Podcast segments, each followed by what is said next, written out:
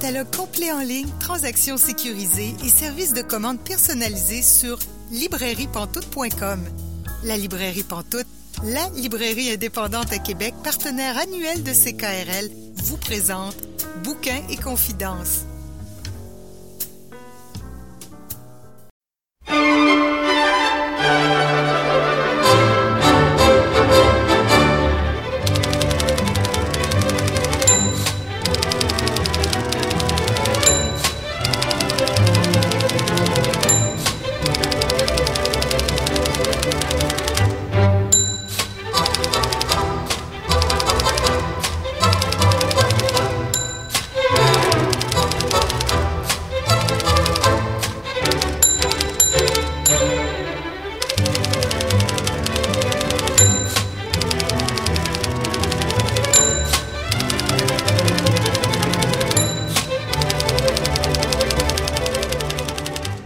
Bonjour et bienvenue à Bouquin Confidence. Julie Collin pour vous accompagner pour les 120 prochaines minutes. Bouquin Confidence, c'est votre rendez-vous littéraire sur les ondes de CKRL. Cette semaine, notre invitée est Louise Portal. Je m'entretiens avec elle dans environ 30 minutes. Aussi, on va discuter euh, avec Alexandre Béliard de son projet Légende d'un peuple. On va aussi euh, découvrir la revue euh, Moebius. Également, euh, nos chroniqueuses Marianne Caillé et Caroline Ménard nous feront des suggestions de lecture.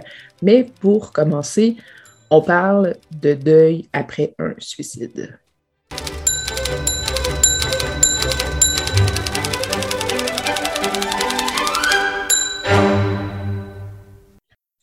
Vous êtes bien à Bouquin Confidence, Julie Collin pour vous accompagner. Et là, je rejoins Sophie Gagnon-Roberge. Bonjour Sophie. Bonjour Julie. Tu as fait paraître ton premier livre de, je ne sais pas comment dire ça, de poésie narrative. Est-ce que c'est comme ça que tu le dirais, toi? Oui, moi je dis, je dis de la poésie narrative, mais c'est vrai que j'ai cherché pendant longtemps comment définir cette collection-là, ce genre de texte-là. Mais oui, poésie narrative, je pense que c'est ce qui convient le mieux. C'est derrière l'éclat de ton sourire euh, dans la collection unique chez Héritage Jeunesse. Comment tu as eu l'idée de publier ce livre-là? Ça ne devait pas être un livre au départ. En fait, il euh, faut le savoir, là, le thème du livre, c'est le deuil suite à un suicide.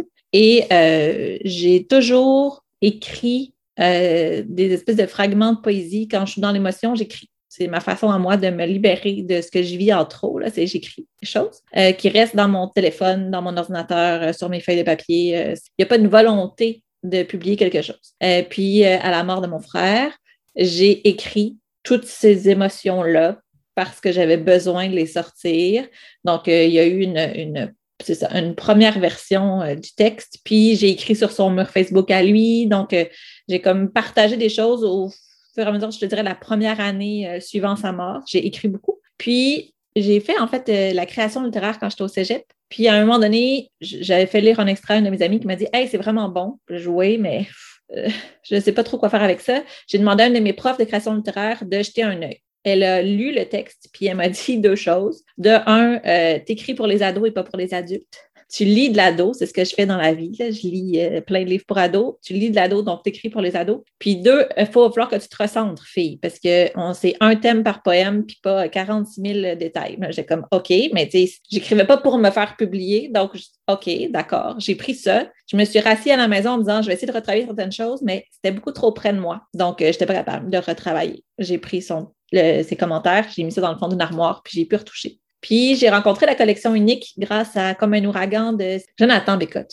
J'ai comme découvert cette collection-là comme ça en me disant euh, Wow, c'est une collection qui est exceptionnelle, qui est vraiment euh, justement, c'est de l'émotion pure, puis en même temps, il y a une narration derrière, puis la forme, parce que c'est la forme qui est super importante dans la collection unique. Là, les, les, vers prennent des formes différentes selon ce qui est, ce qui est dans le texte. Et je me suis dit qu'il y avait peut-être quelque chose à faire là. À ce moment-là, ça faisait deux ans et demi donc, euh, qui était mort. Donc, j'ai repris le texte et j'ai recommencé, j'ai changé des choses. Puis là, en fait, je l'ai vraiment abordé comme un texte justement pour ados. Donc, je me suis, moi, sortie du récit. J'ai sorti des choses qui m'appartenaient trop, comme je parlais de mes enfants, mais mes enfants, ici, avait plus de sens parce que ben, il fallait que ce soit pour ados. Donc, j'ai retravaillé ça et je l'ai envoyé à Thomas. J'ai la chance de connaître tous les éditeurs au Québec, presque, en tout cas en jeunesse. Donc, euh, d'avoir quand même euh, des bons contacts. J'ai envoyé à Thomas en lui disant aucune pression, mais je pense que j'ai peut-être un texte pour ta collection. Et euh, ben, il m'a répondu en disant euh, oui, en effet. Puis c'est comme ça que cette aventure-là a été lancée euh, au départ, même si c'est ça. Il a fallu beaucoup de coïncidences, disons, pour qu'on arrive à cette publication-là.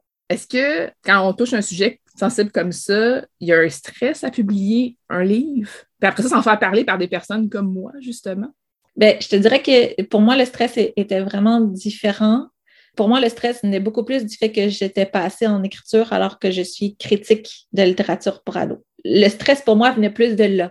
Je veux dire, j'ai critiqué plus de 2000 livres. J'ai donné des commentaires sur tout ce qui sort en ado. Puis là, moi, de dire, ben, tiens, j'essaye quelque chose, je me sentais vraiment très mal. Donc, euh, pour moi, le stress était plus focalisé là-dessus, pas tant sur le contenu du livre, euh, sauf, je m'en suis rendu compte là, au moment avant il y a la publication, moi, j'ai demandé à mes parents s'ils étaient d'accord pour que je publie ce texte-là, parce que c'est de l'autofiction, ce qui veut dire qu'il y a une partie réelle, puis il y a une partie inventée, puis ça les met en scène eux aussi. Donc, je voulais être certaine qu'eux me donnaient la permission. Et il y a aussi la lettre que mon frère a laissée, qui se retrouve par fragments dans le texte. Et là aussi, je voulais qu'ils soient à l'aise avec ça. Donc, euh, eux ont lu, puis ont lu la première version qui était beaucoup plus violente, entre autres pour eux. Alors, on est vraiment content que ça ait été adouci euh, par la suite, mais ils ont, ils ont accepté. Puis au moment de la parution, euh, je me suis assurée que les amis de mon frère le savaient, que la famille le savait aussi, ceux qui, l'ont connu, qui l'ont entouré, parce que je me disais, je veux pas qu'ils tombent là-dessus par hasard, parce que pour eux, ça peut être un choc. Après, pour les autres, je me disais, on a justement travaillé la C4 pour être sûr que c'était quand même clair le sujet du livre. Euh, pour pas qu'il y, ait de trop grandes surprises pour ceux qui tombent sur le livre. Puis, ben, je faisais confiance, en fait, euh, au lecteur. Mais c'est sûr qu'il y avait un certain stress, puis que je ne savais pas comment allait être la réaction des gens par rapport à ça. Parce que c'est un sujet qui est extrêmement tabou, le suicide. Et il y a des gens même qui pourraient se demander pourquoi on publie ça? Est-ce que ça pourrait donner des idées? C'est sûr, il y a même peut-être une responsabilité un peu, même si en même temps, il faut en parler parce que c'est pas parce qu'on n'en parle pas que ça n'existe pas. Hein? Ben, j'ai travaillé avec la Fondation Jeune en tête ce printemps. Puis, euh, ce qu'eux disaient justement euh, sur les livres, c'est qu'on met, justement, non, on met pas nécessairement des livres sur le suicide, c'est pas nécessairement intéressant. On met l'emphase sur la dépression parce que c'est vraiment là qui est, le nœud, puis c'est ça qui est important, de ça dont il faut parler. Mais pour moi, ce n'est pas un livre sur le suicide, c'est un livre sur le deuil qui suit un suicide, dans le sens où et puis, il y a pas de, on ne revient pas sur les raisons, il n'y a, a, pas tant de détails sur comment ça s'est passé. C'est vraiment sur l'après et les personnes qui sont là, qui restent, puis le choc de l'après, puis comment on traverse ça. Je pense pas que c'est justement un livre qui va inciter des gens. Les retours que moi j'ai eu aussi, c'est que je me suis rendu compte avec ce livre-là que dans l'écriture et tout, que je suis entourée de personnes qui ont des pensées suicidaires. J'attire ça, semblerait. Donc, la mort de mon frère a, éveillé la parole chez plein de gens qui m'ont dit des choses que je n'avais pas du tout réalisées avant. Puis, ces personnes-là, j'aurais fait lire le livre aussi. Puis ce qu'eux m'ont dit, c'est justement c'est que ça venait, ça les encourage pas du tout parce que c'est comme une conscience aussi de ce que ceux qui restent vivent, puis de la douleur de ceux qui restent aussi. Même si, et j'en suis consciente maintenant, j'ai travaillé beaucoup, euh, j'ai vu une psy, euh, quand on est dans ce, dans ce prisme-là très noir, puis quand on arrive au suicide, on voit plus ça.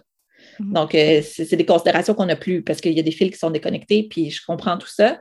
Mais je pense que le livre, ce n'est pas un livre qui va justement inciter. Je pense que c'est un livre qui, si tu es encore capable de raisonner, peut justement te montrer la douleur de ceux qui restent après. Hmm. Ça peut aussi montrer à quel point derrière une énergie, derrière un sourire, hein, c'est quand même l'éclat de ton sourire, c'est quand même le titre de ton livre, derrière l'éclat de ton sourire, euh, derrière tout ça, il peut y avoir une détresse aussi qui est très grande, sans amener de culpabilisation chez les personnes qui restent, vraiment pas. Mais des fois, il peut y avoir des choses, on ne se doute pas, puis ça arrive. C'est que dans le fond, c'est d'avoir l'ouverture un peu, d'entendre des fois ces confidences-là qui sont difficiles aussi. il y a, plusieurs, euh, tu vois, il y a plusieurs gens qui vont vivre la dépression de façon différente. Euh, il y a plein de possibilités. Euh, il y en a qui en parlent, il y en a qui font des tentatives pour aller chercher de l'aide, puis il y en a qui ne montrent absolument rien comme c'était le cas de mon frère ici. Tu l'as dit tantôt, euh, la disposition des vers, des lettres et tout ça euh, sur les pages est vraiment particulière. Des fois, ça forme des images, des fois, ça met de l'emphase sur un mot. Jusqu'à quel point tu t'es impliqué dans ce look-là? Au départ, j'avais déjà mis des, mots dans mon écriture, des mots séparés ou des, trucs qui, qui, faisaient ressortir un peu. Euh, mais ça n'a pas été du tout euh, l'éditeur avant de l'envoyer au graphiste, c'est un graphiste externe qui le fait, euh, remet tout en place, puis l'envoie pour que le graphiste puisse vraiment apporter son regard sur le livre. Et c'est très bizarre de recevoir le texte, la première version, avec justement toutes ces choses-là qui sortent, puis les, les différents traitements. Il y a des choses que moi j'ai demandées euh, que, qu'il soit ajouté, qu'on le travaille autrement parce que voilà, mais généralement, c'est vraiment le graphiste qui l'a amené. Puis euh, c'est ça. Donc, ça a été vraiment un, travail d'équipe, mais plus de sa part. Puis là, après ça, tu peux faire des ajustements. Je me dis, ah, l'angle là n'est pas super beau. Tu sais, je mettrais ce mot-là aussi. Donc, on a retravaillé certaines choses. On est impliqué quand même. Là, j'aurais pu le dire euh, non, je ne veux pas telle chose. mais, mais c'est vraiment le regard extérieur. Puis c'est chouette parce que justement, ça, ça amène un regard différent. C'est lui à faire sortir des choses que moi, je n'avais pas vues non plus. Puis euh, une de mes pages préférées où je raconte des souvenirs que j'ai avec mon frère sur une route. Puis je dis que dans tous ces souvenirs, il est là partout. Puis le graphiste, dans sa mise en page, a mis des petits toits partout en arrière-plan sur la page. J'avais pas imaginé ça, mais c'était tellement, c'était tellement ça. Ça représentait tellement bien l'émotion qu'il y avait dans cette page-là. Je trouvais ça extraordinaire pour moi, c'était important qu'il y ait l'emphase sur, euh, sur la lumière, en fait, c'est ça. Puis là, j'ai demandé, je me suis appliquée dans le choix de couleur. Pour moi, c'est très important que ce soit jaune. Je voulais que le livre soit jaune. J'étais vraiment gossante avec l'éditeur pour que le livre soit jaune. Je voulais qu'il y ait une lumière. Je voulais qu'on représente ça. Puis il y a certaines pages à l'intérieur qui sont lumineuses aussi. Puis je trouvais que c'était important que cette lumière-là soit là parce que justement, c'est. Le livre, j'ai voulu l'appeler à un moment donné Mon frère Oxymore. C'est pas passé au conseil puisque ça ne parlait qu'aux profs de français. Les profs de français étaient bien énervés. Mais. Euh, c'est quoi un oxymore? Juste pour les gens qui sont pas au courant? L'oxymore, c'est en fait quand tu mets deux idées qui ne vont pas ensemble euh, coller. Et donc, je voulais l'appeler mon frère Oxymore parce que justement, il y avait son côté très, très lumineux, puis toute sa noirceur qui, était en lui. Et donc, je trouvais que c'était parfait. Puis, je dis, OK, on ne peut pas, mon frère Oxymore. Je comprends que c'est un peu niché, justement, comme, comme titre mais je veux que ce soit ça dans, dans le livre. Donc, de faire un livre jaune et lumineux sur un thème qui est plus sombre, ça me semblait être une belle oxymore. Mais le personnage, justement, de la, jeune fille euh, qui perd son frère, euh, elle, est un peu dans le noir aussi, hein, parce qu'elle s'habille en noir. Euh, il y a quand même tout ce côté-là aussi. Donc, on est encore dans le contraste euh, où est-ce qu'elle, pour elle, c'est comme une posture un peu de porter du noir. Puis après, ça devient comme ses habits de deuil, finalement, mais c'était pas comme ça au départ. Mais c'est, c'est aussi la réalité, dans le sens où moi, à l'adolescence, j'étais gothique. j'étais. Euh, J'étais tout habillée en noir, euh, j'avais des cheveux euh, rouges, euh, pompiers, j'étais très sombre, j'écrivais des poèmes vraiment deep. j'ai dû signer à un moment donné dans mon école secondaire une lettre qui disait que je n'allais pas me suicider parce que j'avais écrit un texte qui. qui... Mais moi, je n'avais pas ça, j'avais pas cette, ces pensées-là. Mais je, c'est ça, que, ça que je reflétais en fait à l'extérieur. Alors que lui reflétait la lumière et vivait ça. Donc, c'est très particulier, cette, euh, cette relation-là entre les deux. Puis je voulais garder justement le fait que la sœur soit en noir et je sais pas que voilà. Mm. Puis il y a aussi le volet apprendre que c'est un suicide. Parce que ça ben. aussi, c'est une étape, parce que apprendre qu'on on perd quelqu'un de proche, parce qu'ils sont proches, apprendre qu'on perd quelqu'un de proche, c'est déjà un défi. Puis après ça, d'apprendre que c'est un suicide, et se sentir parfois abandonné ou des choses comme ça. Il y a comme une deuxième étape aussi, il y a comme un deuxième deuil qui est exploré dans le livre. Bien, ça, fait aussi partie de la réalité. Moi, j'habite en Belgique la moitié du temps. Euh, puis je l'ai appris alors que j'étais ici en Belgique, euh, que c'était un accident. Et donc, pendant une semaine, j'ai mis une semaine avant d'être de, ramenée de l'autre côté. Euh, pendant une semaine, j'ai monté mon, mon frère sur un piédestal en ne cessant de me répéter que la vie me la vie, puis c'est un être tellement lumineux, puis tellement euh, positif et exceptionnel, l'annonce du, suicide a été encore beaucoup plus violente. Parce que je n'avais vu que le, positif et la lumière. C'est vraiment ça que j'avais mis de l'avant. Ce qui fait que c'est ça, ça a été comme ça a été un choc total. Puis là, il y avait, c'est ça, il y avait tout le reste. Il y a la relation, je pense, je pense qu'elle a été bien rendue dans le livre. La relation frère et sœur sont vraiment importants l'un pour l'autre, comme une espèce de noyau envers et contre tous euh, dans la famille, entre autres. Et donc, ça a été vraiment une espèce d'abandon total et la colère. Puis, puis c'est ce qui est exploité euh, dans le livre aussi. Là. Puis on l'a, travaillé, on a amené de la lumière, mais c'est vrai que la première version du texte, j'étais encore en colère et je le suis encore maintenant à certains moments. Donc, c'est, quelque chose qui est, très présent, mais, on apprend à, faire le deuil puis à, accepter certaines choses. Mais oui, c'est, je pense que c'est, aussi ce double deuil-là qui a fait en sorte que la colère a été aussi importante. Dans, la vie, euh, ben les, les, gens peut-être qui n'ont pas compris, mais tu es aussi sophie.ca tu es professeur de français. Euh, je ne sais pas si tu enseignes encore, mais tu es professeur de français au secondaire, tu n'enseignes plus, hein, de, probablement moins le temps maintenant. Comment ce livre-là pourrait être abordé en classe? C'est drôle parce que dans, le, dans la revue Le Relu, qui sort euh, genre en septembre, euh, il, parle de, il parle justement de Derrière l'éclat de nos sourires. C'est Marianne Rassonneau, qui est prof de français, qui en parle dans une approche pédagogique. j'ai des amis profs je sais qu'il va être amené en classe de certaines façons, mais je pense qu'il faut, que ça soit amené justement avec euh, euh, beaucoup de délicatesse. Puis il faut qu'il y ait un contexte de euh, au cœur de ça. Puis il y en a peut-être qui ne seront pas à l'aise, puis c'est bien qu'il y ait justement des, versions alternatives de proposer. Ce que Marie-André propose dans le relu, c'est entre autres de dire, ben, il y a justement il les trois titres de la collection unique.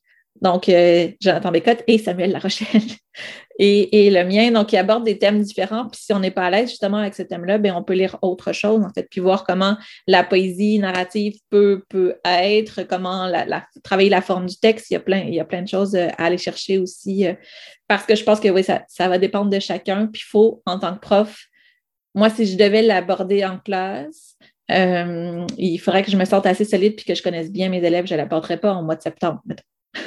J'attendrai plus tard dans l'année pour pouvoir vraiment être un bon soutien euh, émotionnel parce que euh, je sais que mon ratio de pleurs lecteurs est très bon. ça dépend de, ce qui vient nous toucher, mais je sais que j'ai beaucoup de gens qui ont pleuré aussi, puis ça, peut arriver aussi en classe. Fait qu'il faut être prêt à accueillir ça, puis à le placer dans un cadre aussi. Oui, c'est ça. Il faut avoir développé un lien de confiance avec ses élèves aussi, d'où le fait de ne pas faire ça en septembre, puis d'attendre, de vraiment bien connaître. Euh, oui, c'est ça. Mais je pense que je pense que c'est un livre qui, c'est ça, qui vient avec le temps, qui, qui, peut, être, qui peut être amené. Hein. puis, puis je pense que c'est un thème dont, on peut parler aussi. Puis on peut ouvrir cette discussion-là. Ce n'est pas un livre tabou, justement, ça ne, ça ne glorifie pas le suicide, là, ça montre sur tout ce que ça peut créer aussi. Puis, mais c'est intéressant de l'avoir, mais ça peut aussi être amené en lien avec le cours d'éthique et culture religieuse. Il peut y avoir mm-hmm. comme plein de choses qui sont faites en lien avec ça. Il y a un intervenant qui peut en profiter pour venir parler euh, de, différents thèmes, de la dépression. Donc, euh, je pense que ça peut être un outil qui, va servir de médiation.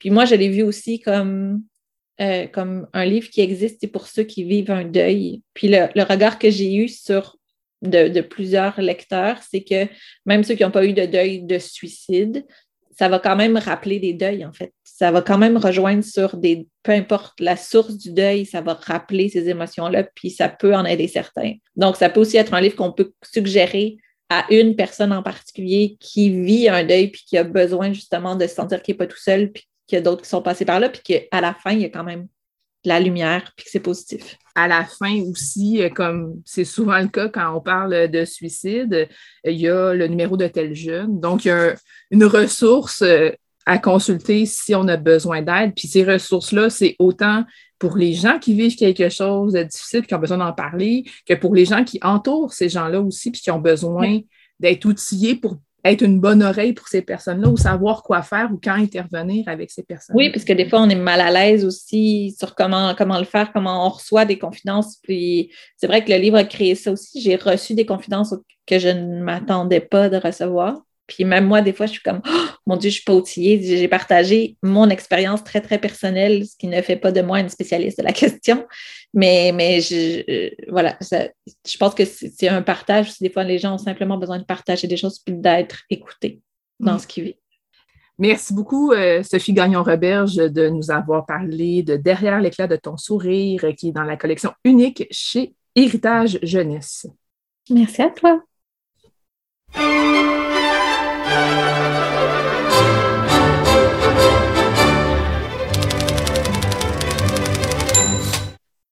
Vous êtes bien à Bouquet Confidence, euh, Julie Collin au micro. Et là, je rejoins notre chroniqueuse Marianne Caillé. Bonjour Marianne. Bonjour Julie. Cette semaine, euh, tu nous parles euh, d'une bande dessinée que tu as lue dernièrement. Oui, et regarde, je vais faire exception à mes habitudes, encore une fois. Deuxième fois cet été quand même. Pour vous parler d'un livre qui est paru beaucoup plus tôt que ce que je parle d'habitude, et même encore pire, c'est un livre qui est paru en 2021. Oui, donc je suis vraiment en dehors de mes habitudes. Alors, on va parler de la bande dessinée C'est le Québec qui est né dans mon pays d'Emmanuel Dufour. J'ai la bande dessinée en elle-même, elle est magnifique. Euh, il y a un papier épais comme on en voit peu dans les bandes dessinées. Il, euh, y a une grande qualité d'impression. Fait que juste en partant, c'est un super de bel objet. Et moi, je veux dire, c'est une Québécoise qui s'est intéressée aux Premières Nations. Mais ce qu'elle a cherché à faire, c'est leur donner la parole. Mais sans faisant, c'est qu'elle a fait un parcours. Donc, ce qui l'a mené, elle, à s'intéresser au sujet, mais aussi d'où elle est partie comme québécoise, comme personne blanche, par rapport aux Premières Nations. Et c'est ça qui fait l'intérêt majeur de ce livre-là. Parce qu'elle est, euh, je veux dire, Emmanuel Dufour, d'après ce qu'on comprend, là, probablement au début de la quarantaine, donc il y a quand même beaucoup de gens qui ont de grands bouts de son histoire en commun. Et elle commence par, mais c'était quoi la place des Premières Nations? Dans l'époque, on parlait des Indiens. J'utilise le terme parce qu'elle l'utilise dans le livre. C'était quoi leur espace dans notre imaginaire, dans notre conscience? Puis là, elle, elle passe des pages et des pages à nous montrer, mais c'était ça. Et là, on voit, mon Dieu, mais le, le, le festival des clichés. Et euh, il est, ce que j'ai beaucoup aimé, c'est qu'elle passe l'information et dans la marge, elle va nous mettre un petit dessin c'est euh, quand on a vu la bande dessinée Astérix chez les Indiens, c'est un c'est littéralement un des Indiens de cette bande dessinée-là, mais ça ne correspond pas à la réalité. Elle nous met Pocahontas, elle nous met Yakari, elle nous met plein de choses comme ça, et on, on s'en compte. Ouais, OK, ouais, c'est. Aujourd'hui, euh, on a plus de connaissances, mais on, vient de là. Hmm. Ça fait pas si longtemps. Hein? ça fait pas si longtemps, je veux dire ça, on parle des années 80, des années 90, début des années 2000 même, mais ça passerait plus aujourd'hui, puis c'était tout à fait normal. Et elle, elle montre qu'elle vient de là comme, je veux dire, la majorité des Québécois blancs d'origine, si je peux le dire comme ça, et elle dit, je suis pas différente de vous autres, mais j'ai commencé à m'y intéresser. Et son point de départ, elle l'a eu en Nouvelle-Zélande. Mm. Parce qu'il y a une petite fille d'une tribu maori qui lui a dit Oui, mais sont comment, eux, les, les, gens qui étaient là au Canada avant que vous arriviez Et elle fait Euh. Sais pas. Elle, était, elle avait voyagé à peu près partout dans le monde. Elle avait été dans, voir les Maoris, elle avait été voir plein, je ne ferai pas la liste, mais elle avait fait plein le tour de la planète pour aller voir plein de peuples autochtones. Puis quand on lui parlait de ceux du Canada, ceux du Québec, elle était J'en ai aucune idée. Je sais rien. Et elle parle de ça. Et surtout, elle dit le grand choc dans la relation entre les Québécois et les Premières Nations au Québec, c'est la crise d'Oka en 1990. Avant, il n'existait pas. Là, on a créé une image de ce qu'ils étaient à partir de ce qui s'est passé à Oka. Et après ça, ils sont redisparus. Mais l'image est restée. Et elle passe plusieurs pages à voir l'impact profond que ça a eu sur ça. Et entre les pages proprement dites de bande dessinée, c'est qu'elle a plusieurs pages qui sont, c'est des images en noir et blanc, mais c'est des négatifs l'un de l'autre. Donc, il y a une image où est-ce que les traits sont en noir sur, mettons, la page de gauche. Sur la page de droite, elles vont être en blanc, et inversement. Donc, ça crée des dessins qui sont comme une image et son reflet, mais on voit jamais la même chose au premier plan. C'est pas la même chose qui est le plus important dans une image dans l'autre. Et elle l'a fait à plusieurs reprises, en voulant dire qu'il y a deux façons de voir une réalité, c'est jamais la même selon le point de vue dans lequel on se met. Ça, c'est un, procédé qu'elle utilise tout au long de la bande dessinée. Elle progresse, elle progresse, elle commence à s'intéresser aux Premières Nations, elle commence à voir les gens. Et ce qu'elle fait beaucoup dans ce livre-là, c'est que oui, elle fait son parcours comme québécoise, mais elle donne la parole aux Premières Nations. Elle leur permet de dire qu'est-ce qu'eux autres y en pensent. Elle donne la parole à des gens qui ont été en contact avec les Premières Nations de façon plus étroite au cours des années. Elle leur laisse dire ce qu'ils ont à dire, puis elle n'essaye pas d'intervenir, elle donne pas son opinion, elle nous dit voilà ce qu'ils disent, écoutez-les. Puis ça, j'ai trouvé ça vraiment remarquable. Elle donne beaucoup la parole. Entre autres, elle parle de la grande marche de, de Stanley Volant qui a fait qui est allé voir à peu près, je crois qu'il les a toutes faites. S'il les a pas toutes faites, il, va les faire un jour. Toutes les communautés des Premières Nations au Québec, il a fait ça à pied. Mm. Et elle a marché un certain nombre de kilomètres avec lui. Elle avait sa petite fille avec elle parce qu'elle a, eu, une fille. L'histoire commence en 2004 et se finit en 2020 environ. Donc, elle a eu une fille entre-temps. Elle, elle a son conjoint. Elle va dans des ateliers. Elle, elle va à différents endroits. Elle dit ce qui l'a surpris beaucoup, c'est qu'au niveau francophone, on est moins avancé qu'au niveau anglophone. Mais les Premières Nations qu'elle a parlé lui disent faut pas t'en faire, vous le faites là. Et c'est beaucoup. Elle dit moi, je me sens coupable parce que si on regarde tout ce qui est arrivé, qu'on leur a volé leur territoire, qu'on les a envoyés dans des pensionnats, qu'on. Je veux dire, je ferai pas la liste. Ceux qui savent euh, le savent, ceux qui ne le savent pas, ben, allez vous renseigner. Puis cette bande dessinée-là est excellente pour le faire. Mm elle, elle le dit, euh, les, Premières Nations disent Oui, mais c'est pas toi qui le fais. C'est arrivé, il faut que tu sois consciente de ce qui est arrivé, mais c'est pas de ta faute à toi. Mais elle dit quand même J'ai un sentiment de culpabilité. Elle fait comme ça tout plein d'étapes. Elle va nouer des, des amitiés et elle parle, au début, elle parle euh, de la petite chanson Annie mm. Bon, cette chanson-là, je veux dire, je pense que les gens de ma génération, on a toutes chanté dans, à l'école ou dans les camps de vacances, etc. Mais c'était un gros cliché. Puis je veux dire, c'est de ce qu'elle explique, c'est même un chant sacré qu'on a pris puis qu'on chantait en n'ayant pas beaucoup de respect de, de, ses origines de ce chant-là. Et elle termine avec l'Institut Kiuna, qui est un cégep qui a été euh, mis sur pied par la communauté abénaquise, qui est un cégep pour et par les Premières Nations du Québec, où euh, un grand nombre vont étudier, qui pratiquent ce qu'elle appelle la sécurisation culturelle. Donc, on part de très loin et elle montre le chemin qu'on a immense qu'on a parcouru, tout en étant très honnête, il en reste encore énormément à faire. Mm. Mais c'est fascinant comme parcours, c'est fait en bande dessinée, ça se lit facilement, c'est hyper facile d'accès, mais c'est très chargé. Donc, faut prendre le temps de tout regarder les pages parce que si on lit juste le texte puis quand je regarde juste les dessins, on va en manquer une partie. Il faut regarder tous les petits éléments qu'elle a mis dans les coins et tout ça. Il y a beaucoup de choses qu'on comprend quand on regarde les détails. Elle ne le cache pas, c'est un, c'est son mémoire de, euh, mémoire de doctorat, je pense qu'on dit, qu'elle a fait sous forme de bande dessinée qui a été publiée. C'est d'autant plus remarquable qu'elle ait réussi parce que souvent les, les, résultats d'études doctorales, c'est un texte qui est un petit peu euh, Aride. Oui, aride. Mais non, là, c'est vraiment hyper concret, hyper facile à lire. Je veux dire, euh, tout le monde peut lire ça. Je veux dire, ça peut être autant. Euh, les profs au secondaire, pitchez-vous là-dessus.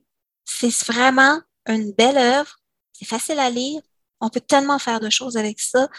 Vraiment super. Je vais juste terminer parce que il y a une page à la fin qui est marquante. Euh, bon, je l'ai dit, elle a une petite fille au courant de, la rédaction de la bande dessinée. Sa petite fille s'appelle Lou. Et à l'âge de trois ans et demi, elle a beaucoup entendu parler des pensionnats qui venaient chercher les enfants, etc. Et on a une planche qui termine la bande dessinée où on voit sa petite fille avec les yeux pleins d'eau qui dit Maman, est-ce que les Blancs vont venir me chercher moi aussi? En parlant des pensionnats. Des fois, c'est quand on renverse les points de vue qu'on apprend beaucoup sur ce que c'était. Alors, la bande dessinée, ça s'appelle C'est le Québec qui est né dans mon pays, carnet de rencontre d'Annie Clooney à Kiuna, par euh, Emmanuel Dufault, qui a été publié aux éditions Éco-Société et en 2021. Puis le titre est une citation de, de quelqu'un qu'elle a rencontré d'ailleurs. Oui, c'est une citation de quelqu'un parce que c'est vrai, euh, nous, on est, ben, je parle les Blancs, je veux dire, euh, nous, disant les Blancs, on est des colons qui sont arrivés ici il y a 400 ans et moins. Puis oui, ben, c'est vrai qu'on est arrivé dans un pays qui était déjà habité. Puis oui, on a pris la place. Merci beaucoup, Marianne Caillé. Merci, Julie.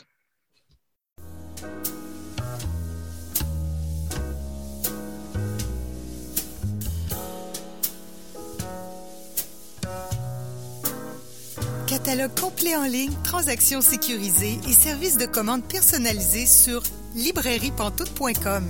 La librairie Pantoute, la librairie indépendante à Québec, partenaire annuel de CKRL, vous présente Bouquins et confidences.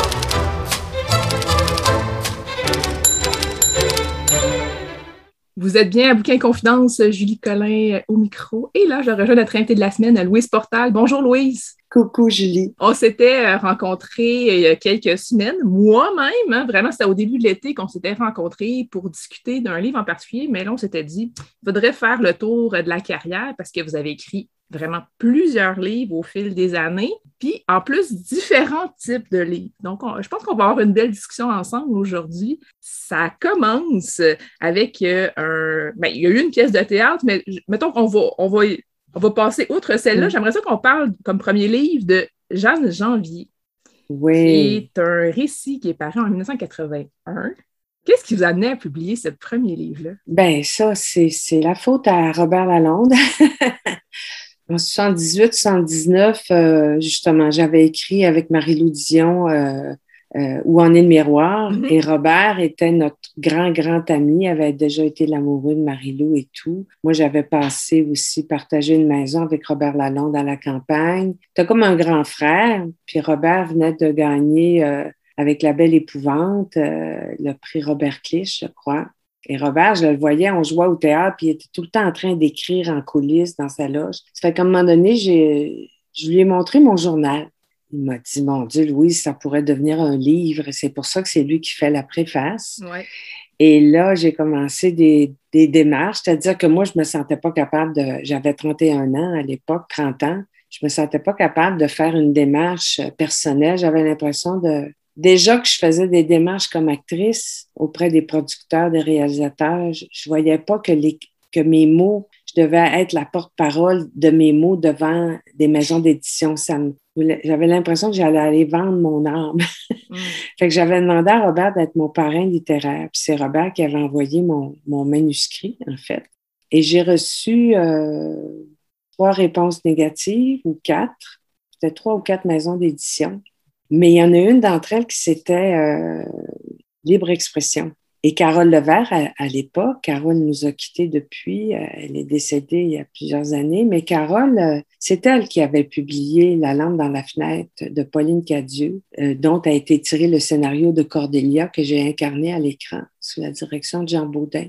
Fait que j'ai décidé d'appeler Carole, que je connaissais, pour lui demander de me donner des conseils. Puis quand je suis arrivée euh, dans son bureau, euh, euh, ben, j'avais un contrat sur la table. Oh, OK, c'était pas juste des conseils, c'est un contrat. En fait, je m'attendais pas à ça. Puis là, je suis restée un peu interdite. Et puis là, j'ai dit, mais qu'est-ce qui se passe? Puis là, ce que Carole m'a expliqué, c'est que le fait que j'avais eu un intermédiaire qui était Robert, que j'étais une actrice à cette époque-là assez euh, reconnue déjà, euh, fait un premier grand rôle au cinéma. En fait, elle avait peur que je sois pas apte à faire tout ce qu'il faut pour être publiée, c'est-à-dire toute la, la partie éditoriale, les corrections et tout ça. Puis que j'aurais toujours un intermédiaire. Puis j'ai dit, ben non, moi, euh, je suis néophyte là-dedans, mais je, suis prête à faire ce qu'il faut. Et puis c'est comme ça qu'on a commencé à, retravailler mon texte avec, avec elle, puis quelqu'un d'autre à, la maison d'édition. Et puis c'est devenu ma première publication qui a été euh, en fait euh, réédité, je crois, en 2010. Souvenir d'amour, le journal de mes 20 ans, hein, je mhm. crois. Ouais. Je crois aussi que c'est ça, en effet. Je vais vérifier juste pour être certaine. En 2009, chez Urtubise. Oui, tu vois, Julie, il y a toujours une histoire derrière l'histoire d'un livre. C'est ça que je trouve intéressant. Pour et moi aussi.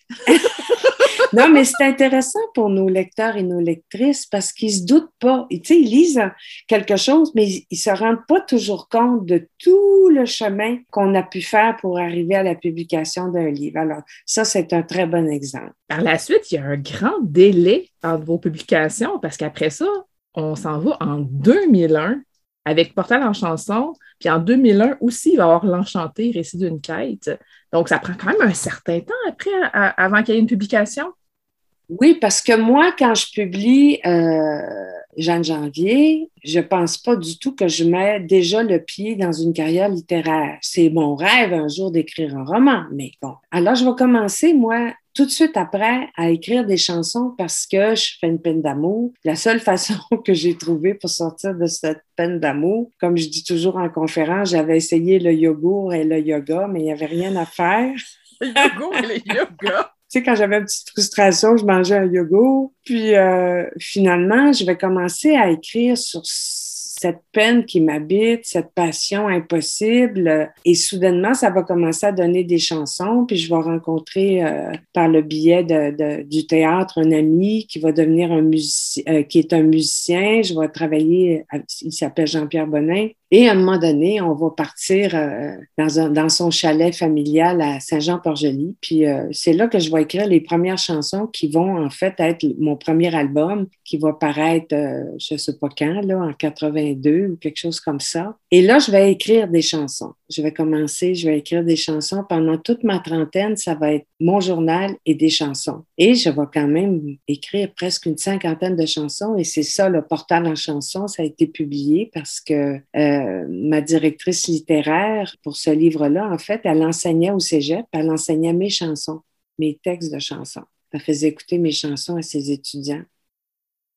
Pour arriver à l'Enchanté, donc en 2001, à la publication de l'Enchanté, c'est juste que dans mon journal, à un moment donné, euh, vers, euh, je sais pas, peut-être en quelques années auparavant, peut-être en 98 ou 97, à un moment donné, je peux écrire une petite indienne joufflue court dans la forêt, sa mère malade vient d'ouvrir les yeux. Je commence. Puis là, je vais écrire plusieurs pages dans mon journal, puis je vais me dire, mais mon Dieu, c'est une écriture euh, romanesque, ça. C'est pas mon journal, c'est pas mes états d'âme, il y a quelque chose. Puis tout à coup, je vais décider de continuer. Puis je vais écrire peut-être 80 pages, puis je vais laisser ça dans mon tiroir. Un jour, je vais euh, lire la la saga de Julie Papineau, écrite par Micheline Lachance. Je mhm. suis sur un tournage en Acadie, puis euh, j'achète ces deux livres-là à l'aéroport, puis je vais lire la saga de, la vie de Julie Papineau, puis euh, je vais tellement aimer ça que je vais écrire une lettre à Micheline Lachance, puis je vais aller la porter à la maison d'édition de c'est Québec-Amérique. Hein.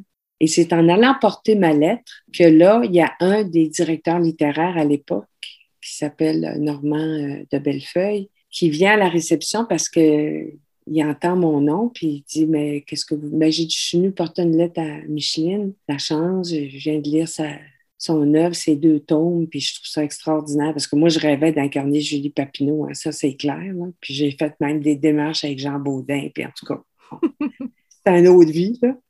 Et là, il va, il va me faire asseoir dans son bureau, Normand, puis il va me demander, il dit, je sais que vous avez publié il y a quelques années, il se souvient de Jean de Janvier, lui. Et là, il va me demander si euh, je continue d'écrire. Ben, je dis oui, j'écris, j'écris, euh, j'écris beaucoup de chansons. Je, suis dans une carrière de chanteuse. J'ai fait une carrière de chanteuse. Puis euh, je suis comme gênée de dire que j'ai commencé quelque chose que je finis par y dire, en tout cas, que j'ai écrit 80 pages de quelque chose qui ressemble à un début de, quelque chose. Puis il me demande pour le lire je vais déposer, ça, je fais taper euh, à la dactylo par quelqu'un ces 80 pages-là, puis euh, je vais déposer ça à Normand, et puis euh, j'ai pas de nouvelles. Un mois, deux mois ou trois mois se passent sans nouvelles. Puis moi, c'est quelque chose, Julie, dans ma carrière, autant d'actrice que d'auteur. Moi, là, quelqu'un qui me revient pas sur une démarche je trouve que c'est un manque de respect. Euh, ça me dérange, euh, je veux pas, j'aime pas ça être dans l'attente. J'aime mieux qu'on me dise non. C'est normal, des fois ça marche, des fois ça fonctionne pas. Fait que là, à un moment donné, ben,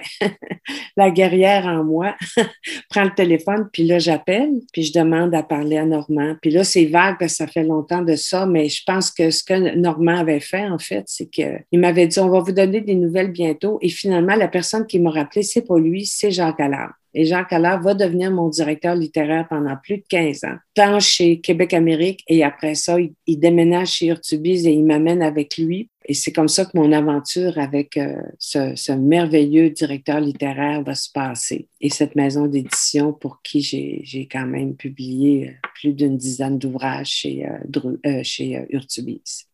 finalement, Normand, lui, ce qu'il avait lu dans les 80 pages, ça ne l'a pas touché. Et je le comprends parce que j'ai vu sa collection après les auteurs qu'il a publiés. J'étais pas dans cette veine-là. Moi, je suis une veine plus poétique, plus romantique plus amoureuse, plus sensuelle. Et Jacques Allard, lui, a été très sensible. Puis je me souviens de cette première rencontre où il me fait venir dans son bureau d'éditeur euh, chez Québec Amérique. Puis euh, là, il me dit, euh, j'ai beaucoup aimé ces, ces personnages-là. Est-ce que vous avez envie de continuer à écrire? Fait que là, je fais, ben oui, mais moi, j'ai pas d'études littéraires, je sais pas. Il m'a dit, écrivez. Il m'a donné la liberté d'écrire, d'être qui j'étais au bout de ma plume en fait, au bout de ma main. Parce que moi, j'écris tous mes premiers jets à la main, hein, c'est sûr. Euh, je suis de cette école-là, puis après ça, je fais un travail éditorial, puis je rentre ça, puis je commence une première correction, puis des fois, j'enlève, puis je rajoute. Euh, bon. Après ça, justement, tantôt, vous avez mentionné euh, renard. Qu'est-ce que c'est Cap au renard? Ah, ça, Cap au renard, écoute, c'est une grande saga qui, je pensais jamais écrire une trilogie j'ai écrit Cap au Nord parce qu'un jour, on s'en va faire un pèlerinage en Gaspésie et on arrive, euh, c'est émouvant pour moi de parler de ça, mais on arrive dans un petit village de la Haute-Gaspésie, tout près de Saint-Anne-des-Monts.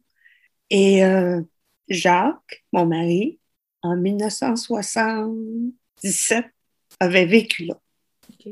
Il avait commencé son chemin de sobriété là.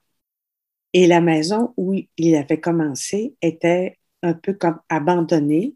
Monsieur Roméo, le propriétaire, euh, venait juste se bercer l'après-midi, puis tout ça. Jacques a retrouvé les voisins d'en face qu'il avait très, très bien connus à l'époque, euh, Louise et, Roger. Et puis, euh, finalement, on a passé quelques jours dans un gîte dans le village voisin. On, on a revu M. Roméo, puis tout ça. Puis de fil en aiguille, on a finalement commencé à, rester dans cette maison-là. Et moi, le village, 24 maisons, une petite chapelle, un moulin abandonné, la vieille maison pleine de, vieilles dentelles dans les murs. En tout cas, moi, ça me jasait terrible. Puis j'ai commencé à écrire euh, quelque chose là-dessus. Et puis finalement, j'ai été complètement emportée par mon écriture. Euh, comme mon père me le disait dans certaines de ses lettres euh, quand j'étais plus jeune, l'écriture, c'est les personnages qui nous emportent. C'est pas nous autres qu'on décide. en voyons, on suit. Les personnages sont toujours comme en avant de nous autres, en avant de notre plume. Et j'ai euh, donc j'ai publié Capour Nord. Ça a été un enchantement d'écrire Capour Nord, mais c'est une histoire assez assez dure. Hein? Mm-hmm. Euh, ça parle d'inceste, d'alcoolisme. Euh. Alors, je me laissais inspirer par les lieux, puis un peu par les gens, mais c'était comme réinventé, on va dire. Mm. C'est un roman.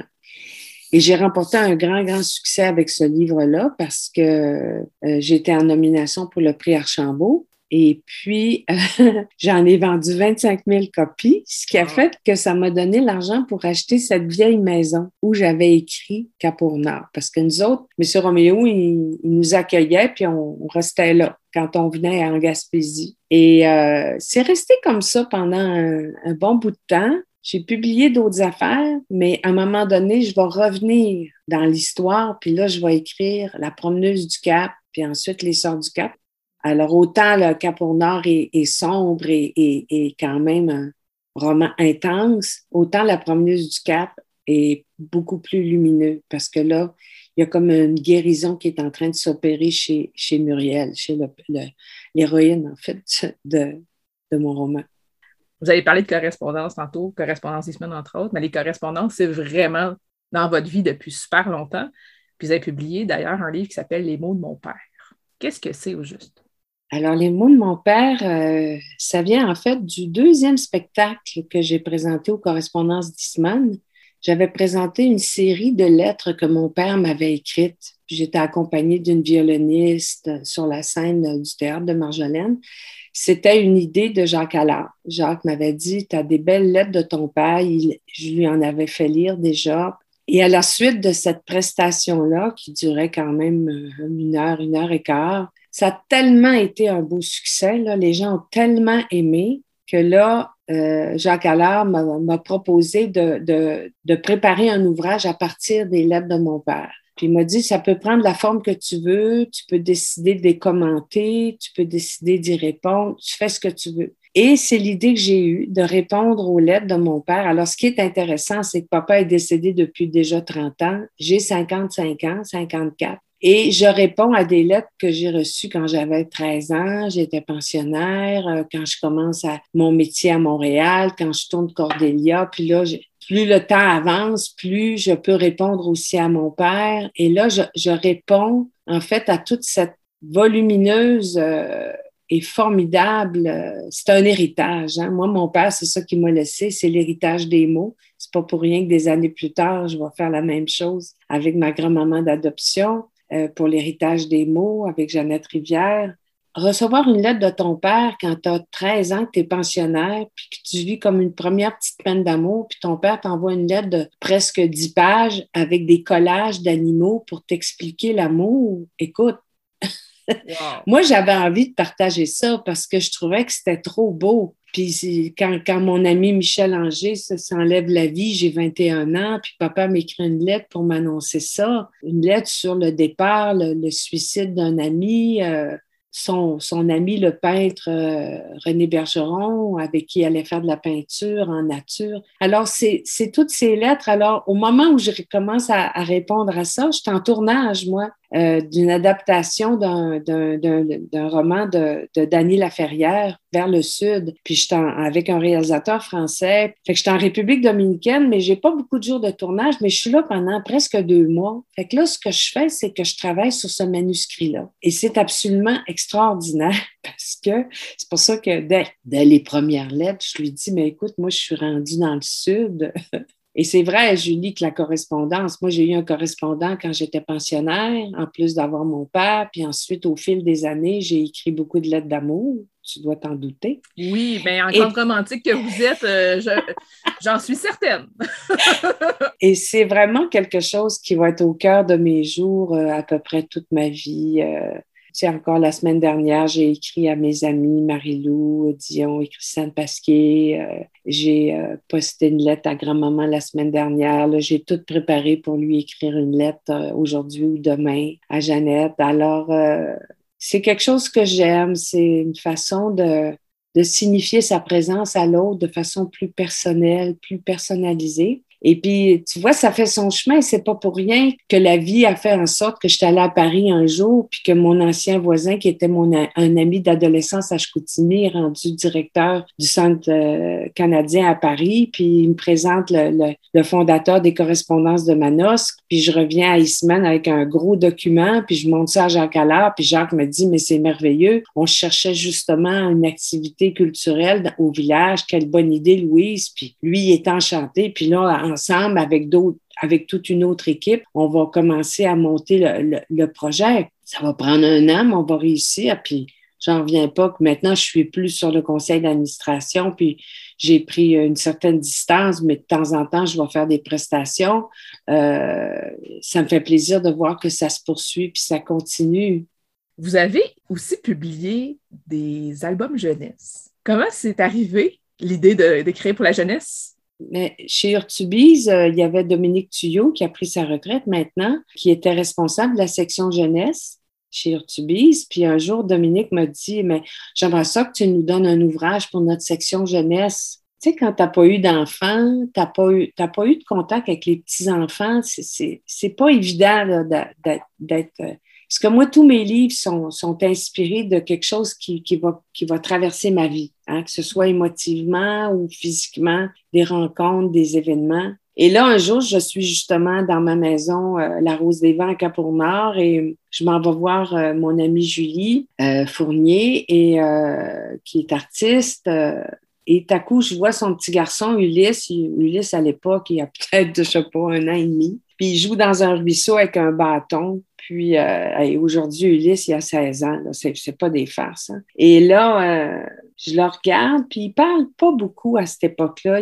C'est vraiment un enfant euh, assez solitaire, je dirais. Puis là, je suis rentrée à la maison, puis j'avais un grand cahier avec tous les la mythologie. Puis là, j'ai relu Ulysse et Pénélope. Puis je suis partie du conte mythologique, mais je l'ai adapté pour faire l'histoire de mon petit Ulysse. C'est comme ça que j'ai pondu avec l'illustrateur Philippe Béat, qui est extraordinaire, Ulysse. Un petit garçon rêveur rêvait de prendre la mer. De sa chambre au grenier, voyait au loin passer des bateaux colorés. Un, deux, trois, quatre, cinq, six. Il apprenait à compter les bateaux colorés. Et là, j'ai écrit aussi une chanson. C'est ma soeur Priscilla qui a fait la musique. Je faisais des animations pour ce conte. Euh, je chantais toujours ma petite chanson. J'arrivais avec mon petit baluchon. En tout cas, les enfants aimaient beaucoup ça. Et puis, euh, quelques années plus tard, euh, je, vais, je vais écrire Juliette et Roméo. Et là encore, je suis en tournage cette fois avec un réalisateur belge au Maroc, avec Olivier Gourmet puis Anne Consigny. Puis on vit dans une chambre d'eau tenue par un couple de Français qui ont un petit garçon. Et la fille de, de mon partenaire, euh, elle s'appelle Juliette, elle a comme 9 ans à l'époque. Et puis, elle, devient euh, un peu comme amie amoureuse du petit garçon de la chambre d'hôte où on reste je vais écrire, je vais revisiter en fait euh, l'œuvre de Shakespeare pour l'incarner dans ces Juliette et non pas Roméo et Juliette. C'est Juliette parce que Juliette a beaucoup de tempérament. Ça se passe donc au Maroc. Hein? le conte se passe au Maroc et puis euh, je vais te faire un petit bout de la chanson. Ça va comme ceci. Il était une fois une petite fille curieuse, curieuse et ricaneuse qui s'appelait Juliette. Un jour où elle donna tout son repas au chat, sa maman mécontente l'a mis en punition. Défendu à ton chat de se cacher sous les draps, la petite en colère leur cria Pica, pica, vieux crouton. Vous ne. La, la, la, la. Elle a beaucoup de caractère, même que Dominique Tuyau m'avait dit elle a un peu trop de caractère. Je dis non, il faut laisser les enfants avoir beaucoup de caractère. C'était le fun parce qu'une fois, euh, il y avait une école du docteur, une, une, école, c'est ça, une classe du docteur Julien, tu sais, la fondation du docteur Julien. Ils m'ont invité, puis j'ai fait mon lancement dans cette classe-là, puis il y avait à peu près, je euh, je sais pas, 30 nationalités différentes. Puis chaque enfant est reparti avec le conte et il y avait un CD dedans avec le conte que je, que, dont je fais la, la, la lecture, on va dire, mm-hmm. avec la chanson. Fait que je trouvais que c'était une belle façon pour les enfants euh, d'aborder la, lecture en écoutant, puis en pouvant chanter une chanson. Et puis, ça a eu euh, un beau succès. Je suis contente de ça. Puis, il y en a un troisième livre jeunesse aussi. Oui. Camille la Jonquille. Oui, alors Camille, euh, Camille la Jonquille, c'est Camille, c'est la sœur de, de, Ulysse. Camille, quand elle était plus jeune, elle avait commencé une collection de, de bijoux sa mère fait des bijoux puis des lampes avec les, trésors de la mer qu'elle trouve. Puis Camille, ses œuvres, elle appelait ça Camille la jonquille. Et c'est comme ça que j'ai décidé de revisiter Camille et Perdican, en fait, la pièce d'Alfred de Musset que j'avais travaillé au conservatoire, pour l'adapter à l'histoire de Camille au moment où finalement les parents vont se séparer. Puis j'ai abordé le, thème de, la séparation, en fait, pour des enfants quand le père et la mère se séparent. Comment on peut vivre ça? Je pense que c'est quand même assez réussi. Puis là, j'ai travaillé cette fois-là avec une nouvelle illustratrice qui s'appelle Camille Lavoie. Alors, on s'est super bien entendu. Donc, j'ai été chanceuse parce que j'ai travaillé avec Philippe Béat puis avec Camille Lavoie. Je suis très, très contente de mes deux collaborations. C'est très important hein, euh, qu'un illustrateur euh, saisisse bien la poésie puis l'intériorité de ton écriture pour pouvoir la mettre en image. Moi, je suis très sensible à ça. Je me suis toujours impliquée dans, les, pochettes de mes albums, euh, les couvertures de mes livres. C'est très, très important pour moi parce que un livre, là, quand tu le sors, tu vas vivre des années avec lui, tu vas aller faire des rencontres d'auteurs. Il faut que tu sois content de ce qu'il y a de l'air. Vous avez écrit euh, plusieurs autres livres aussi. Euh, j'aimerais ça qu'on parle, euh, parce que le temps file, hein, c'est toujours, toujours ça. Pauline et moi, qu'est-ce que c'est? Ben, Pauline et moi, c'est un livre sur le deuil et la réconciliation des cœurs. C'est suite au décès de, ma jumelle, donc ça a fait 11 ans, le, le, 30 août dernier.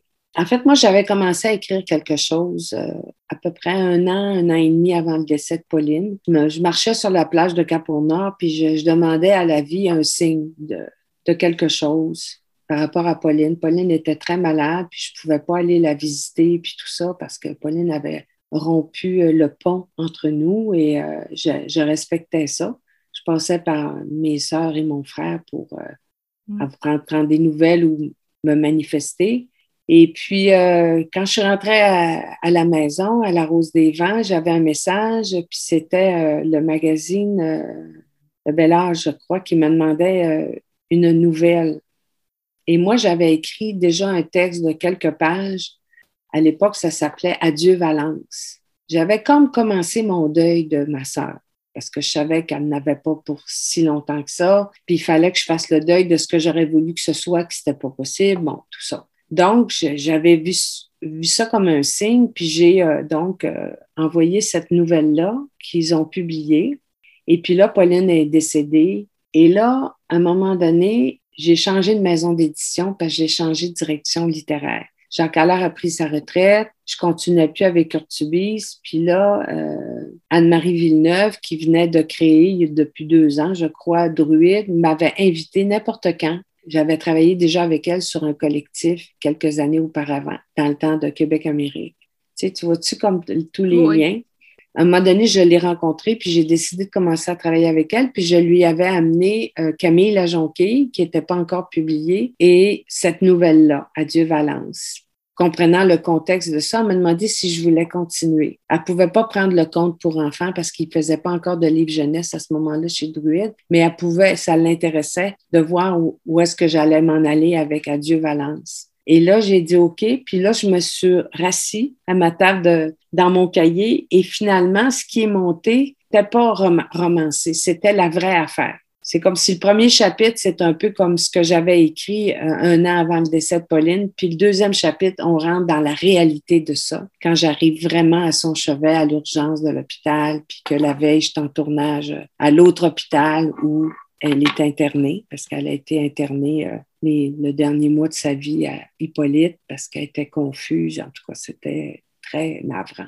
Et puis, euh, je vais écrire ça, puis je vais me rendre compte que ce qui est bon là-dedans, c'est que ça me permet de, de revisiter tous les, les beaux côtés qu'on a eus dans notre vie, puis en même temps les écueils, mais que tout ça, c'est très positif. Puis quand des fois je suis en doute, je mets le manuscrit sur mon cœur, puis je dis, Pauline, manifeste-toi, et à tout coup, Pauline se manifeste. Il y a une synchronicité qui arrive, euh, entre autres, une femme qui m'appelle pour me remettre le journal que Pauline avait écrit euh, quand elle avait 13 ans. Euh, mm. Bon, toutes sortes de choses donc, que je raconte dans, dans le livre.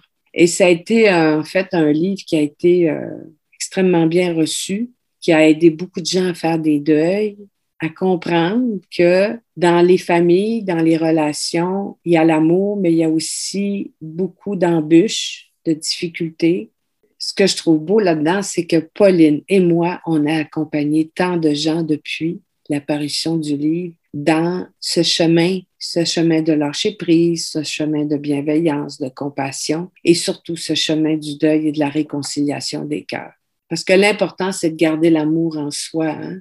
c'est pas d'avoir raison puis d'être compris là, c'est pas ça qui est important. Ce qui est important, c'est de faire la paix en soi. Et c'est un livre, c'est de ça que ça parle, Pauline et moi. Alors c'est un livre que j'aime beaucoup beaucoup et puis qui continue euh, son chemin. Hein. On le sait, les livres, là, Julie, ça fait son chemin. La, carrière d'un livre, c'est très long. Oui, c'est ça. Il y, a, des livres comme ça qui, qui restent, puis qui sont toujours aussi pertinents, euh, qui peuvent encore accompagner des gens, euh, qui n'ont pas de date de péremption du tout. C'est ça, c'est bien dit. Puis, ça m'a permis de faire une première collaboration avec Anne-Marie Villeneuve de Druide, qui va devenir ma nouvelle euh, directrice littéraire avec qui je m'entends de façon exceptionnelle. Alors, on est rendu, je pense, à notre quatrième ouvrage maintenant, publié, puis on a deux autres en préparation. Donc, c'est quelqu'un, de la même manière que Jacques Allard, c'est quelqu'un qui a saisi l'écrivaine que j'étais et qui euh, m'accompagne euh, de façon merveilleuse. C'est tellement important d'être bien accompagné comme écrivain, écrivaine. En tout cas, moi, j'en ai besoin. Puis euh, c'est Jacques Allard qui m'avait dit ça parce que j'avais demandé, mais c'est quoi le rôle d'un directeur ou euh, littéraire? Ben, il m'a dit, Louis, c'est comme c'est comme quand tu es sur un plateau de tournage, tu as un réalisateur, une réalisatrice qui t'accompagne pour que tu essayes de donner le meilleur, puis qui te guide. Ben, nous, on fait la même chose, mais c'est à travers les livres et non pas euh, pour un film. Merci beaucoup, Louise Portal, de nous avoir rencontrés cette semaine. Bienvenue.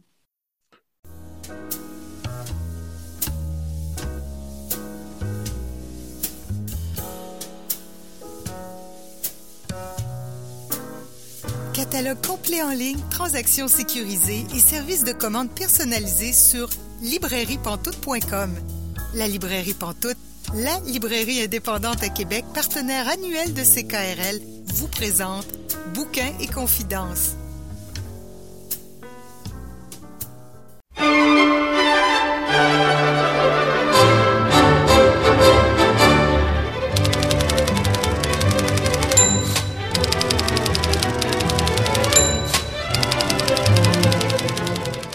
Vous êtes bien à Bouquet Confidence, euh, Julie Collin euh, au micro.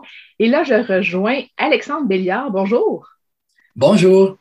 Vous avez fait paraître récemment le septième tome de Légende d'un peuple. Qu'est-ce que c'est au juste Légende d'un peuple? En fait, c'est des chansons et des contes euh, qui racontent l'histoire de la francophonie des Amériques à travers des anecdotes, à travers la vie des personnages qui, euh, qui l'ont bâti. Euh, c'est vraiment du Yukon jusqu'en Argentine, en passant par les Antilles et la Californie. Là, c'est, c'est pas juste le Québec, c'est, c'est vraiment la Franco-Amérique qui, qui consiste en environ 33 millions de personnes qui parlent le français à travers les différents pays euh, du nord au sud. Comment est née l'idée? Ben, en fait, c'est parce que j'aime l'histoire, j'aime la chanson, j'aime les voyages. J'aime la littérature, la politique, l'anthropologie. Je cherchais une façon de faire tout ça. Puis aussi, euh, c'est un luxe d'avoir le temps de lire. Fait que, euh, étant donné que maintenant, ça fait partie de mon travail, ben, je trouve ça bien agréable de pouvoir m'offrir euh, du temps de lecture tout en travaillant, en fait. Donc, le premier tome, ça fait déjà un certain temps. Là, j'ai dit le septième tome vient de, paraître il y, a, peu de temps. J'ai compris, vous corrigez si je me trompe, qu'il y a à peu près 11 chansons par livre, par album. Donc, ça en fait quand même 77 pour l'instant. Comment les choix se font? Au fil des rencontres euh, littéraires ou dans des musées ou des gens qui m'écrivent pour me suggérer des personnages ou après des spectacles, les gens me donnent des, idées au fil des voyages. Euh, mais c'est vraiment surtout à, partir des lectures que je fais. Puis, euh, il y a aussi les Remarquables oubliés qui m'ont vraiment beaucoup euh, orienté. Je dois avoir une trentaine de personnages directement liés aux Remarquables oubliés. C'est vraiment un, projet qui m'a qui m'a beaucoup touché, que j'écoute à tous les jours encore, euh, plusieurs fois par jour, depuis dix ans. Dans, le, dans les livres, à chaque fois, il y a un, un court récit biographique qui est avant la chanson. J'ai cru comprendre que vous en écrivez de plus en plus de ces récits-là. Ouais, les tomes 1, 2, 3, c'est un historien qui s'appelle Gilles Laporte, qui est vraiment un homme extraordinaire. Puis euh, je me trouve bien chanceux d'avoir pu collaborer avec lui. Il a eu un gros impact. Il y en a encore un d'ailleurs, parce que c'est lui qui fait toute ma révision de texte. Mais euh, c'est juste que lui avait plus le temps de le faire. Puis euh, il m'a dit ben, T'es capable, fais les dons. Fait que, mais je dois avouer que c'est de la torture d'écrire ça. Comment ça? Ben, c'est, ça prend beaucoup de discipline pour, pour écrire des livres. Puis un coup que tu es dedans, ça va, mais de démarrer la machine, je trouve ça à chaque fois euh, souffrant. mais en quoi écrire une chanson, c'est pas aussi souffrant? Non, écrire des chansons, c'est facile. Ça, c'est mon jeu préféré. C'est ce que je préfère faire dans la vie. Euh, je pourrais écrire des chansons à tous les jours. Mais écrire des livres, c'est euh, la relecture, c'est insupportable. ça demande de sortir une espèce de masse de mots pour, pour travailler ensuite. Puis c'est un espèce de. Je, je comparais pas ça à un accouchement parce que c'est, c'est pas ça, mais je veux dire, en quelque sorte, c'est un processus de. C'est un, un, processus de mise au monde. Il n'y avait rien, puis là, il y a quelque chose. Fait que, je sais pas, on dirait que c'est. Euh, moi, je trouve ça très douloureux. J'ai l'impression aussi que de plus en plus, vous mettez en scène dans ces textes-là. J'étais à tel endroit, ça m'a fait réfléchir là-dessus. J'étais à, tel endroit, euh, on m'a proposé ça j'ai l'impression que de plus en plus, vous prenez votre place dans les textes. Ouais, au début, je faisais plus des petites biographies. Euh, à un moment donné, ben, je me suis dit que il y a le dictionnaire biographique du Canada pour ça. Fait que je me suis dit que je devrais peut-être plus essayer d'y mettre du mien, puis pourquoi j'ai choisi ces personnages-là, puis mettre en contexte, euh, mettre en contexte euh, mes choix. De plus en plus, ça va être ça aussi, parce que c'est ben, c'est moins souffrant. C'est parce que je veux pas juste faire du, du rapaillage d'informations à gauche à droite. Fait que le fait de raconter que je parle de Gabriel Dumont, mais que je suis à la batoche, puis ben ça, ça met un peu de. C'est peut-être ça qui donne du sens finalement à lire ça.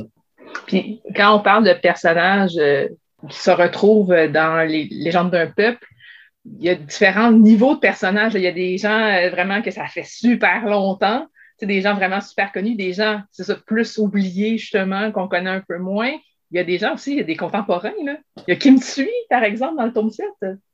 Et au, au, tome 4, j'ai commencé à intégrer des contemporains parce que je me suis dit, il y a des gens à qui j'ai envie de leur dire que, ben, que j'aime leur travail puis que je les admire. Fait que pourquoi attendre? euh, Je veux, Serge Bouchard, je suis content d'avoir écrit sa chanson avant qu'il ne décède. Ça m'aurait brisé le cœur.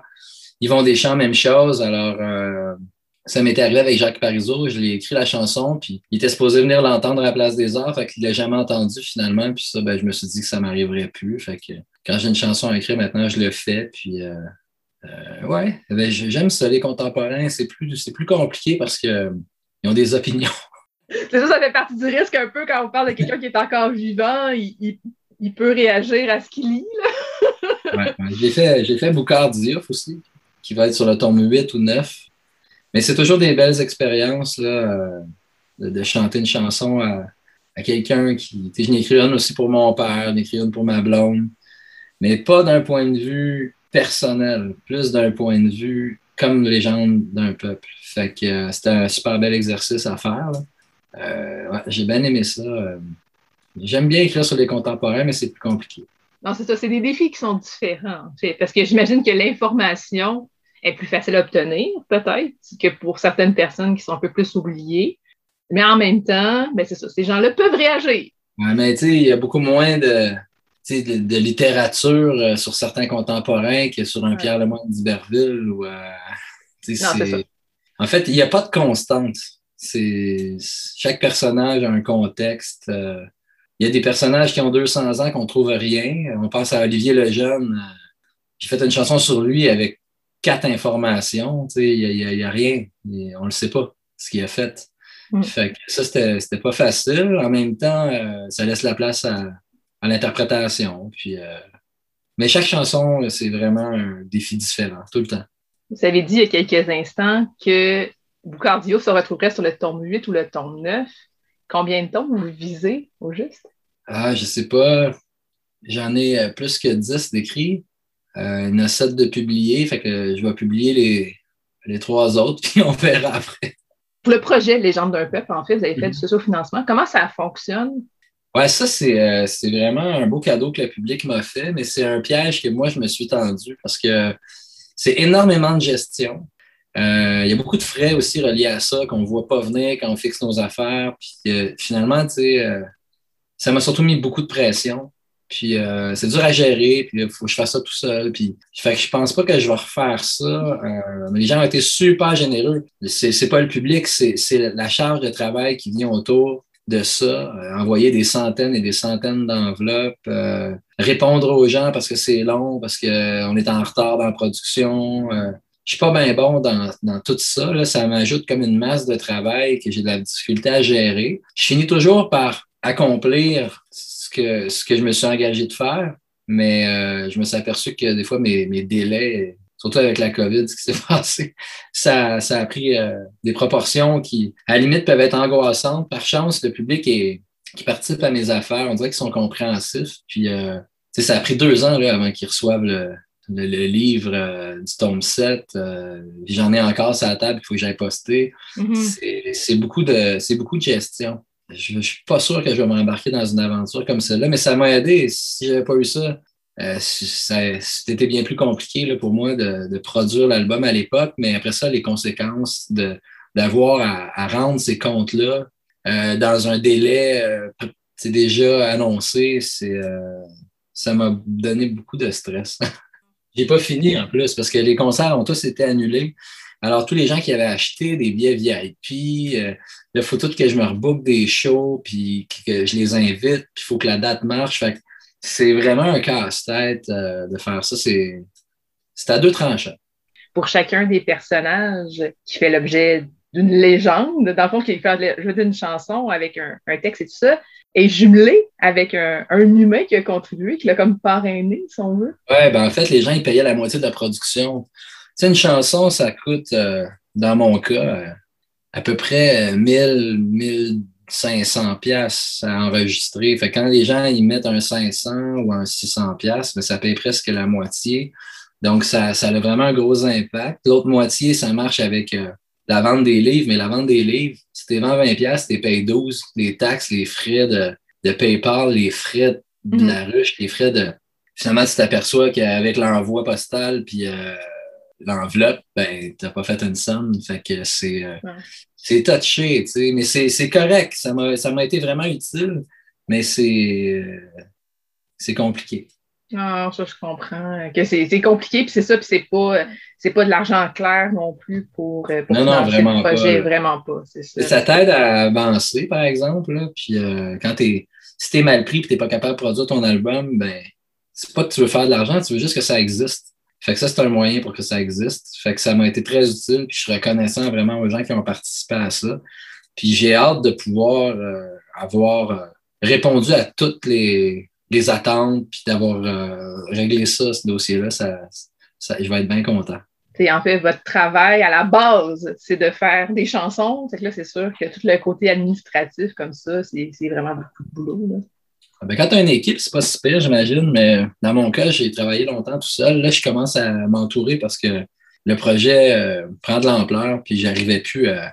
J'ai quand même mené tout seul presque pendant dix ans. Là, je me suis entouré d'une équipe qui, qui m'aide énormément, puis euh, ça fait du bien de sentir que tu n'es pas, euh, pas tout seul à tirer le train. là. Ça. Puis en même temps, j'imagine que les gens qui contribuaient au sociofinancement, c'était aussi des gens qui étaient motivants aussi parce que justement, même si ça demande de l'énergie de, de gérer tout ça, c'est quand même des gens qui sont derrière le projet. C'est Ah, des gens qui y croient. Tu as 250 personnes qui te disent qu'ils ont hâte que ça, sort, que ça sorte. Euh, C'est un privilège, puis ils te font confiance. Fait que, euh, non, non, c'est extraordinaire. Comme, c'est, c'est juste que c'est, c'est, c'est beaucoup de, de gestion et d'administration. Sais, juste le processus d'expédition, ça prend plusieurs jours, tu sais. euh. Mais c'est un projet un peu fou aussi à la base de partir légende d'un peuple. Tu sais, je pense que c'est quand même c'est quelque chose de gros qui, qui est assez unique aussi. Donc, j'imagine que c'était encore peut-être encore plus de travail que si c'était des sentiers déjà battus. Ben, c'est certain que les gens d'un peuple, c'est tout ce que je fais avec ce projet-là, c'est tout le temps euh, nouveau pour moi. là. Fait que euh, les, les, les sentiers vers lesquels je me rends jusqu'aux spectateurs ou jusqu'aux consommateurs de musique sont différents des sentiers traditionnels que j'ai, empruntés par le passé, les, les vidéoclips, les radios, euh, les campagnes de presse. Moi, je fais des shows partout dans le monde, puis les chemins pour aller euh, chanter à l'université de Bogota, c'est pas le même que pour participer au Rosec. Fait que euh, tout est toujours à recommencer. Par contre, c'est super enrichissant. C'est de passer de chanter en Haïti ou à Cuba ou à Mexico ou à- au Chili. C'est pas des choses que j'aurais pu imaginer euh, il y a dix ans. Ben, merci beaucoup, Alexandre Deliard, d'avoir pris le temps de nous parler cette semaine. Ça me fait plaisir. Merci beaucoup à vous.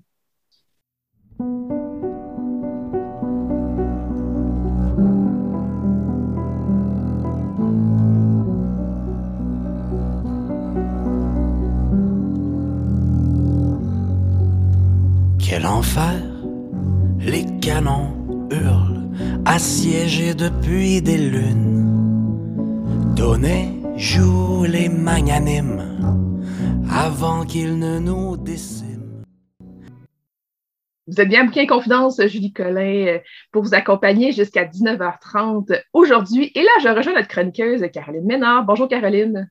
Bonjour Julie. Cette semaine, tu nous parles des deux derniers livres qui sont publiés aux éditions de l'Écrou.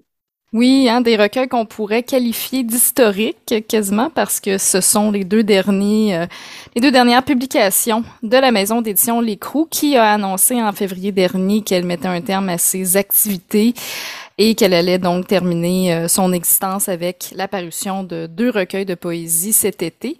Euh, L'Écrou, pour ceux et celles qui ne connaîtraient peut-être pas la maison d'édition, c'est une petite maison d'édition qui a été fondée en 2009 par euh, Carl Bessette et Jean-Sébastien Larouche.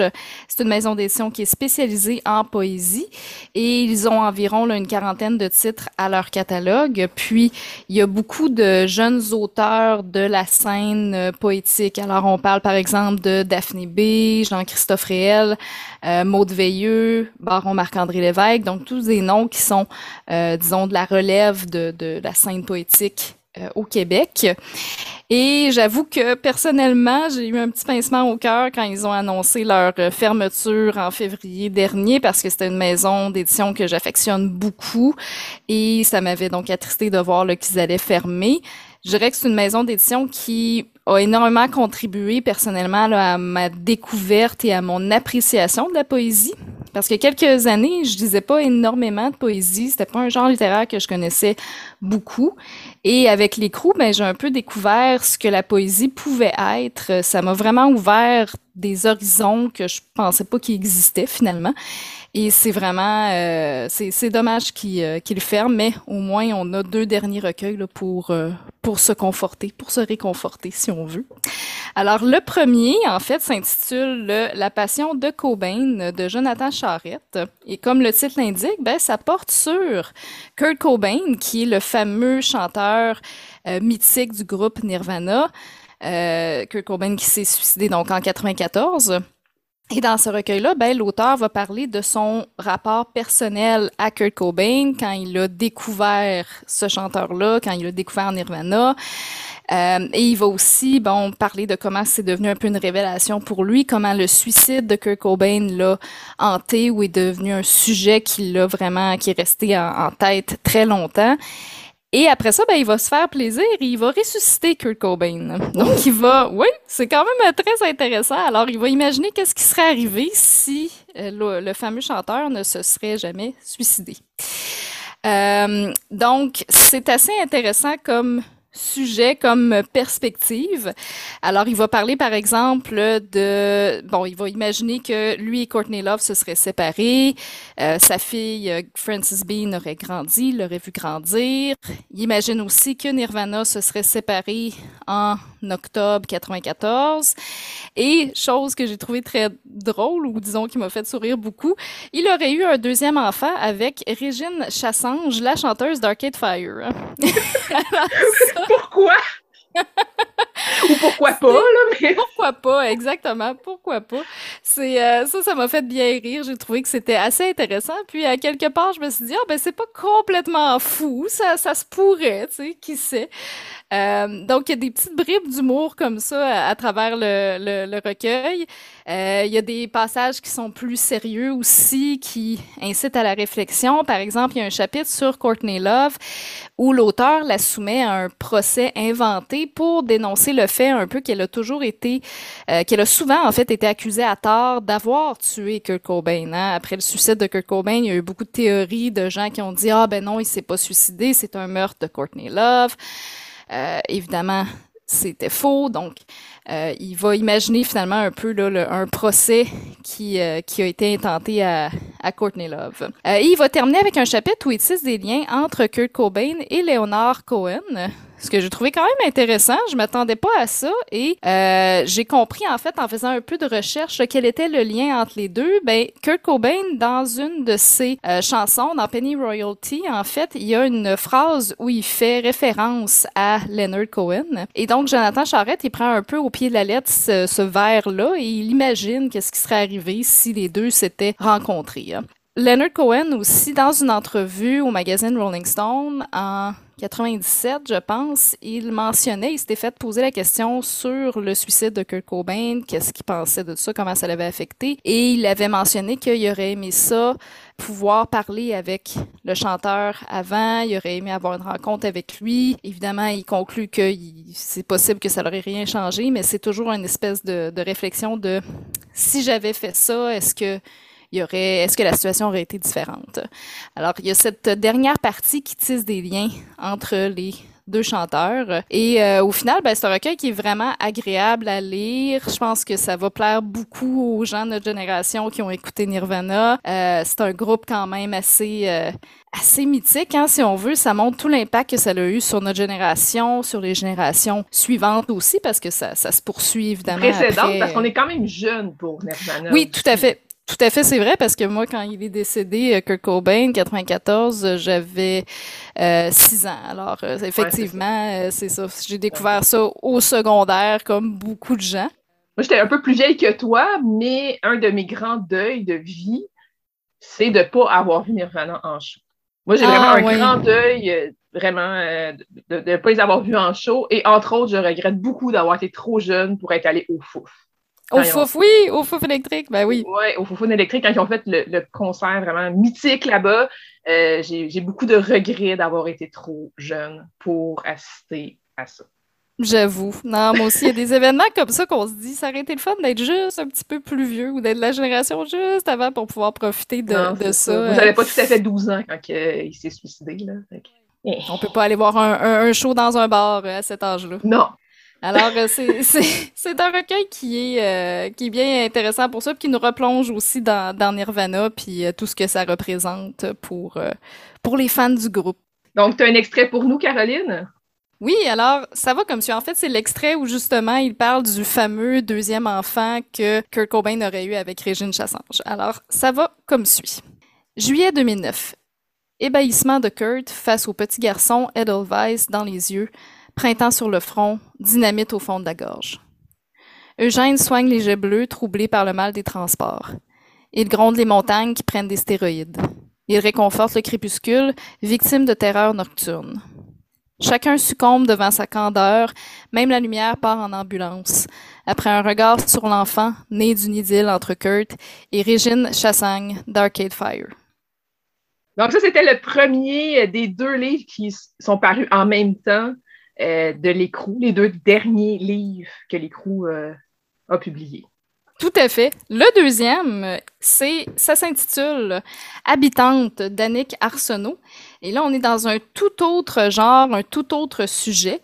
Annick Arsenault, bon, elle est originaire de Matane. Elle a déjà plusieurs recueils de poésie à son actif. Et avec Habitante, ben, elle va raconter le vécu et la souffrance d'une femme qui est victime de violences conjugales.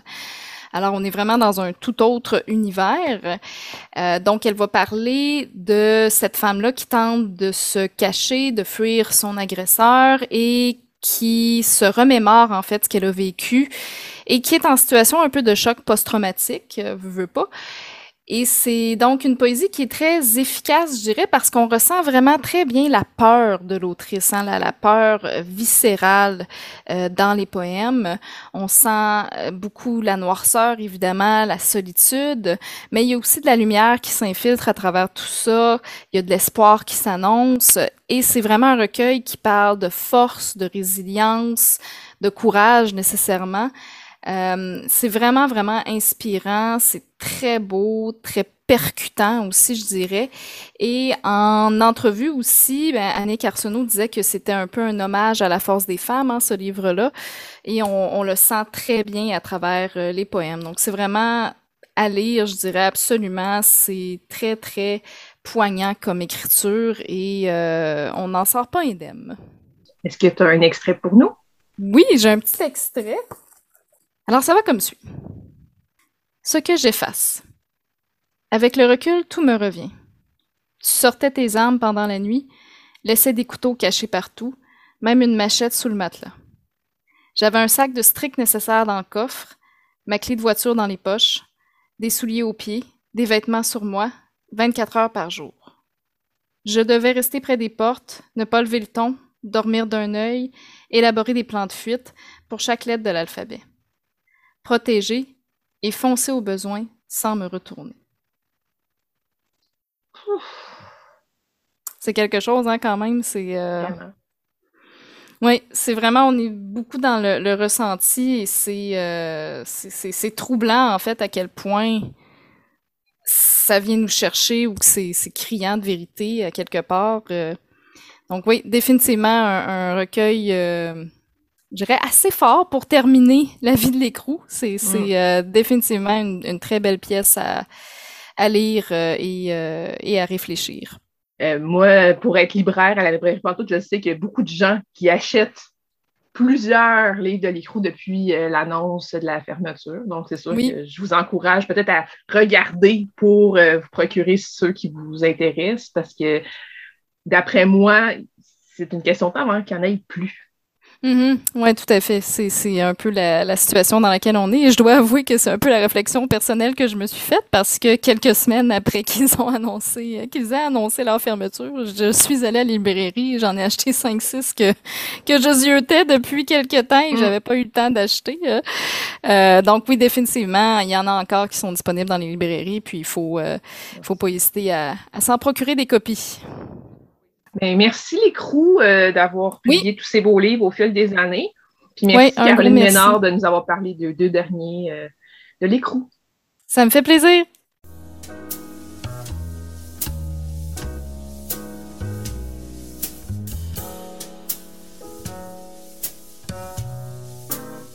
Catalogue complet en ligne, transactions sécurisées et services de commande personnalisés sur librairiepantoute.com. La librairie Pantoute la librairie indépendante à Québec, partenaire annuel de CKRL, vous présente Bouquins et confidences.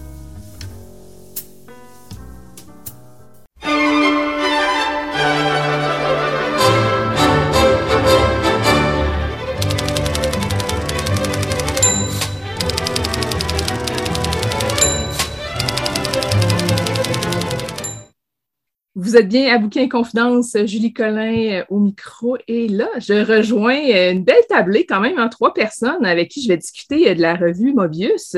Stéphanie Barahona, bonjour. Allô? Marie-Lou Craft, bonjour. Bonjour. Nicolas Dawson, bonjour. Salut Julie. Donc, euh, Stéphanie et Marie-Lou, vous avez euh, co-dirigé le numéro 170 de la revue Modius. Mais avant de parler du numéro euh, qui est en cours, en fait, le numéro qui vient d'être lancé, j'aimerais, Nicolas, que tu me parles un peu, vu que toi, tu es rédacteur en chef, de c'est quoi la revue au juste? J'ai cru comprendre que c'est une revue qui a débuté en 1977, ça se peut-tu? Oui, oui, c'est ça. Donc, l'année prochaine, elle va avoir 45 ans. Wow! Euh, ouais, donc, euh, ouais, elle a été fondée en 77 par Pierre Desruisseaux, Raymond Martin puis Guy de Melançon. Puis elle a été dirigée pendant plusieurs années, près de 35 ans, par Robert Giroux, qui a aussi dirigé euh, pendant plusieurs années, plusieurs décennies même, les éditions Triptyque. Fait qu'elle existe depuis 77, mais la revue, elle a comme été un peu réinventée, si on veut, en 2017 avec une nouvelle équipe euh, dont, euh, dont faisait partie, entre autres, euh, Roxane Desjardins, Jeanne Auclair, Karianne Trudeau-Bounoyer, entre autres. puis c'est à cette refonte qu'on doit un peu la facture visuelle actuelle de, de Moebius. C'est une revue qui paraît quatre fois par année?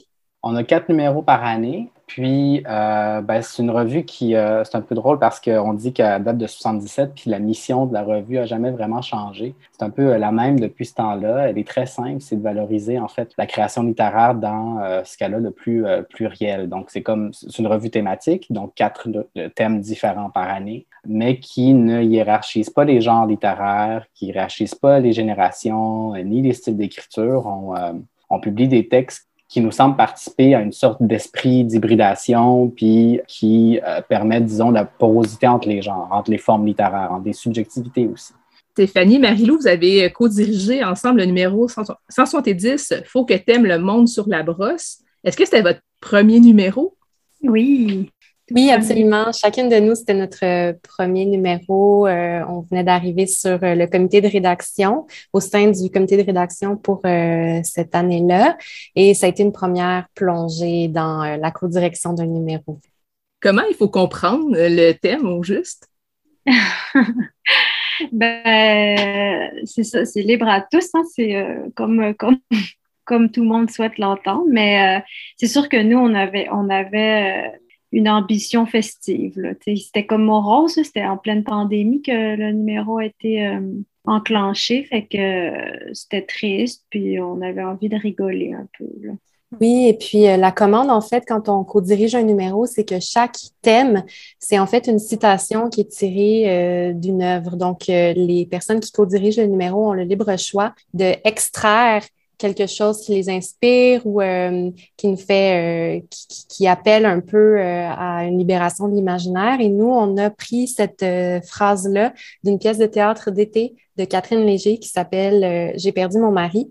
Et euh, c'est ça, c'est dans la pièce, qui est une pièce très drôle, c'est euh, une personne, une, serveuse dans un bar qui dit que pour travailler dans un bar karaoké, il faut quand même que tu aimes le monde sur la brosse. Puis nous, on aimait tous les sens de cette phrase-là. Donc, celui de euh, les gens qui sont trop joyeux, qui sont en état d'ébriété, euh, peuvent nous taper sur les nerfs et il faut absolument qu'on trouve une façon de s'y faire. Mais aussi, dans le contexte dont parlait Stéphanie, on, trouvait que ça pouvait aussi avoir le sens de monde à l'envers et c'est totalement ce qu'on sentait à l'époque.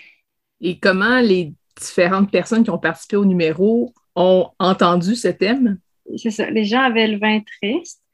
On s'attendait à, des trucs moins plus joyeux. En même temps, euh, c'est correct la création, c'était juste un, élan d'inspiration qu'on insufflait. Puis les gens, c'était assez. Il y avait du trash, euh, beaucoup euh, d'histoires de bar aussi. C'est sûr que des, thèmes, les gens ont tendance à y aller de façon plus littérale avec le thème. Puis là, l'alcool, c'est on dirait que ça amène, ça charrie tout un, un imaginaire, puis un ordre symbolique, mais à travers ça, il y a quand même eu vraiment beaucoup de propositions qui étaient juste un peu, euh, qui avaient adopté une espèce de rapport oblique justement au, au monde, puis dans cette espèce d'ébriété, mais qui n'était pas nécessairement celle de l'alcool. Puis il y a aussi des textes euh, qui parlent d'alcool. Tu sais, nous, on n'était pas, on pas regardants on avait les bras ouverts, on aimait le monde sur la brosse.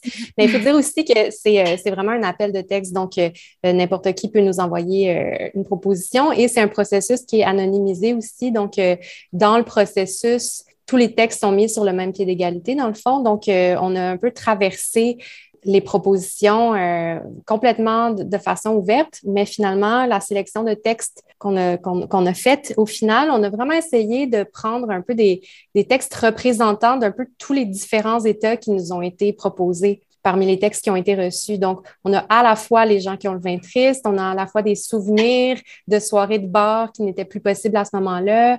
Euh, on avait des espoirs que ce soit possible à l'avenir. On avait parfois l'inverse, euh, tout le mal que peut faire l'alcool dans une famille, par exemple. Donc, euh, on a essayé de proposer une traversée à travers des différents états de conscience, peut-être qui peuvent être provoqués par l'état d'ébriété au sens propre et figuré.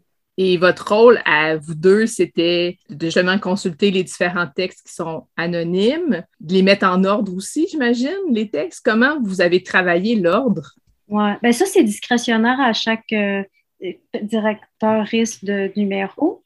Fait que, c'est sûr qu'il y, a des, y a des systèmes qui reviennent un petit peu plus souvent. Nous, on, avait comme une espèce de grille d'annotation selon nos appréciations. Puis, on s'est quand même bien entendu, Marie-Lou et moi, euh, euh, ça, a souvent convergé. Là, fait qu'on ne s'est vraiment pas euh, battu sur aucun texte. C'était comme euh, ça, c'est bien. On en a choisi une douzaine. Puis l'ordre, ben ça, ça a été beaucoup alterner les genres. Puis ouais, il y avait une espèce, ça coule un peu d'une thématique similaire à une autre. Ça, quand même, on dirait que ça se plaçait, les petites pièces se sont placées facilement. Je sais pas, Marie-Lou, qu'est-ce que tu Oui, ça s'est fait assez naturellement. Je pense que, ben, en fait, en, en, y repensant, je trouve que euh, du premier texte au dernier, euh, on a quand même une traversée dans, dans, à, travers, euh, on en arrive à la pandémie, je trouve. On, hmm. ouvre avec un texte qui parle d'une soirée qu'on reconnaît totalement. Euh, le texte de Céline Wigbert qui ah, parle des, mhm. vraiment d'une soirée complètement à la fois ordinaire et extraordinaire, comme on, les connaît, une bonne soirée avec des amis. Urbaine. Urbaine. Et ça se termine avec le texte de Mélodie Nelson, qui est un peu la dernière fois qu'on prend un verre avec quelqu'un avant que tout, tout arrête pendant la pandémie et on ne sait pas qu'est-ce qui va arriver. Donc, à travers tout ça, il y a eu un peu euh, des retours à l'arrière, des, des, élans vers le futur, mais on aimait quand même cette idée-là, je crois, de, de commencer avec quelque chose de connu et de terminer avec l'inconnu. Mais c'est oui, c'est allé assez naturellement. On, on essayait de, d'avoir un souci de comment on se sent à la lecture. On, imaginait des gens qui sont encore un peu bouleversés par tout ce qui s'est passé on voulait un peu attraper au vol les états des gens, à la fois des personnes qui proposaient des textes, mais aussi des personnes qui vont lire la revue euh, au moment où, euh, où il sort maintenant. C'est à la fois, on vient de vivre un été où on a pu sortir faire des choses, mais on ne sait pas ce qui va arriver avec la rentrée. Je trouve que c'est un numéro qui coïncide bien avec cette époque.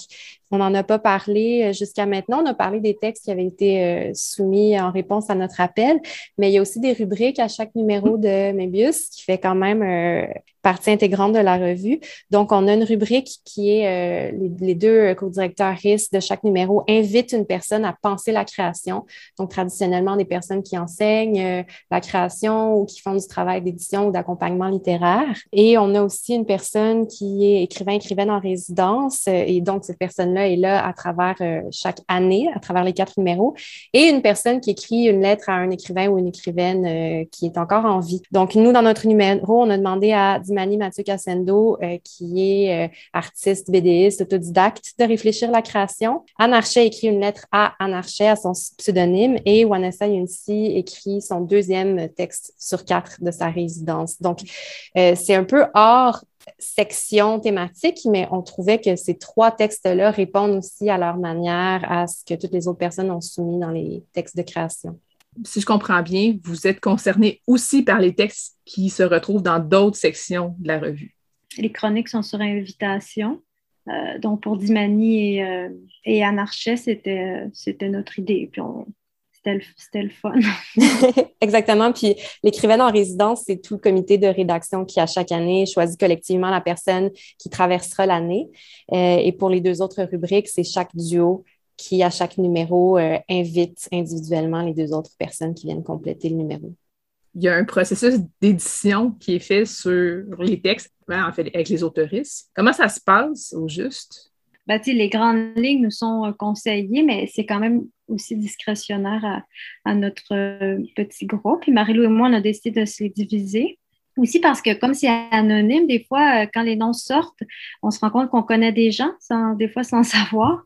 Fait que c'est ça. Moi, des fois, je, suis moins à l'aise de travailler avec une amie, puis je pense que c'est bénéfique pour, euh, pour tout le monde comme ça. Fait que des fois, on s'est séparé euh, l'édition. Puis, ben, c'est sûr que je sais pas si ça s'est fait, Nicolas, tu me diras de voir les gens en personne. Moi, ça s'est fait que par courriel. Évidemment, là, on est en contexte pandémique, là, mais je sais pas si euh, à d'autres moments, ça arrive de rencontrer les gens. Moi, j'ai rencontré personne euh, de, qui j'ai dirigé les textes.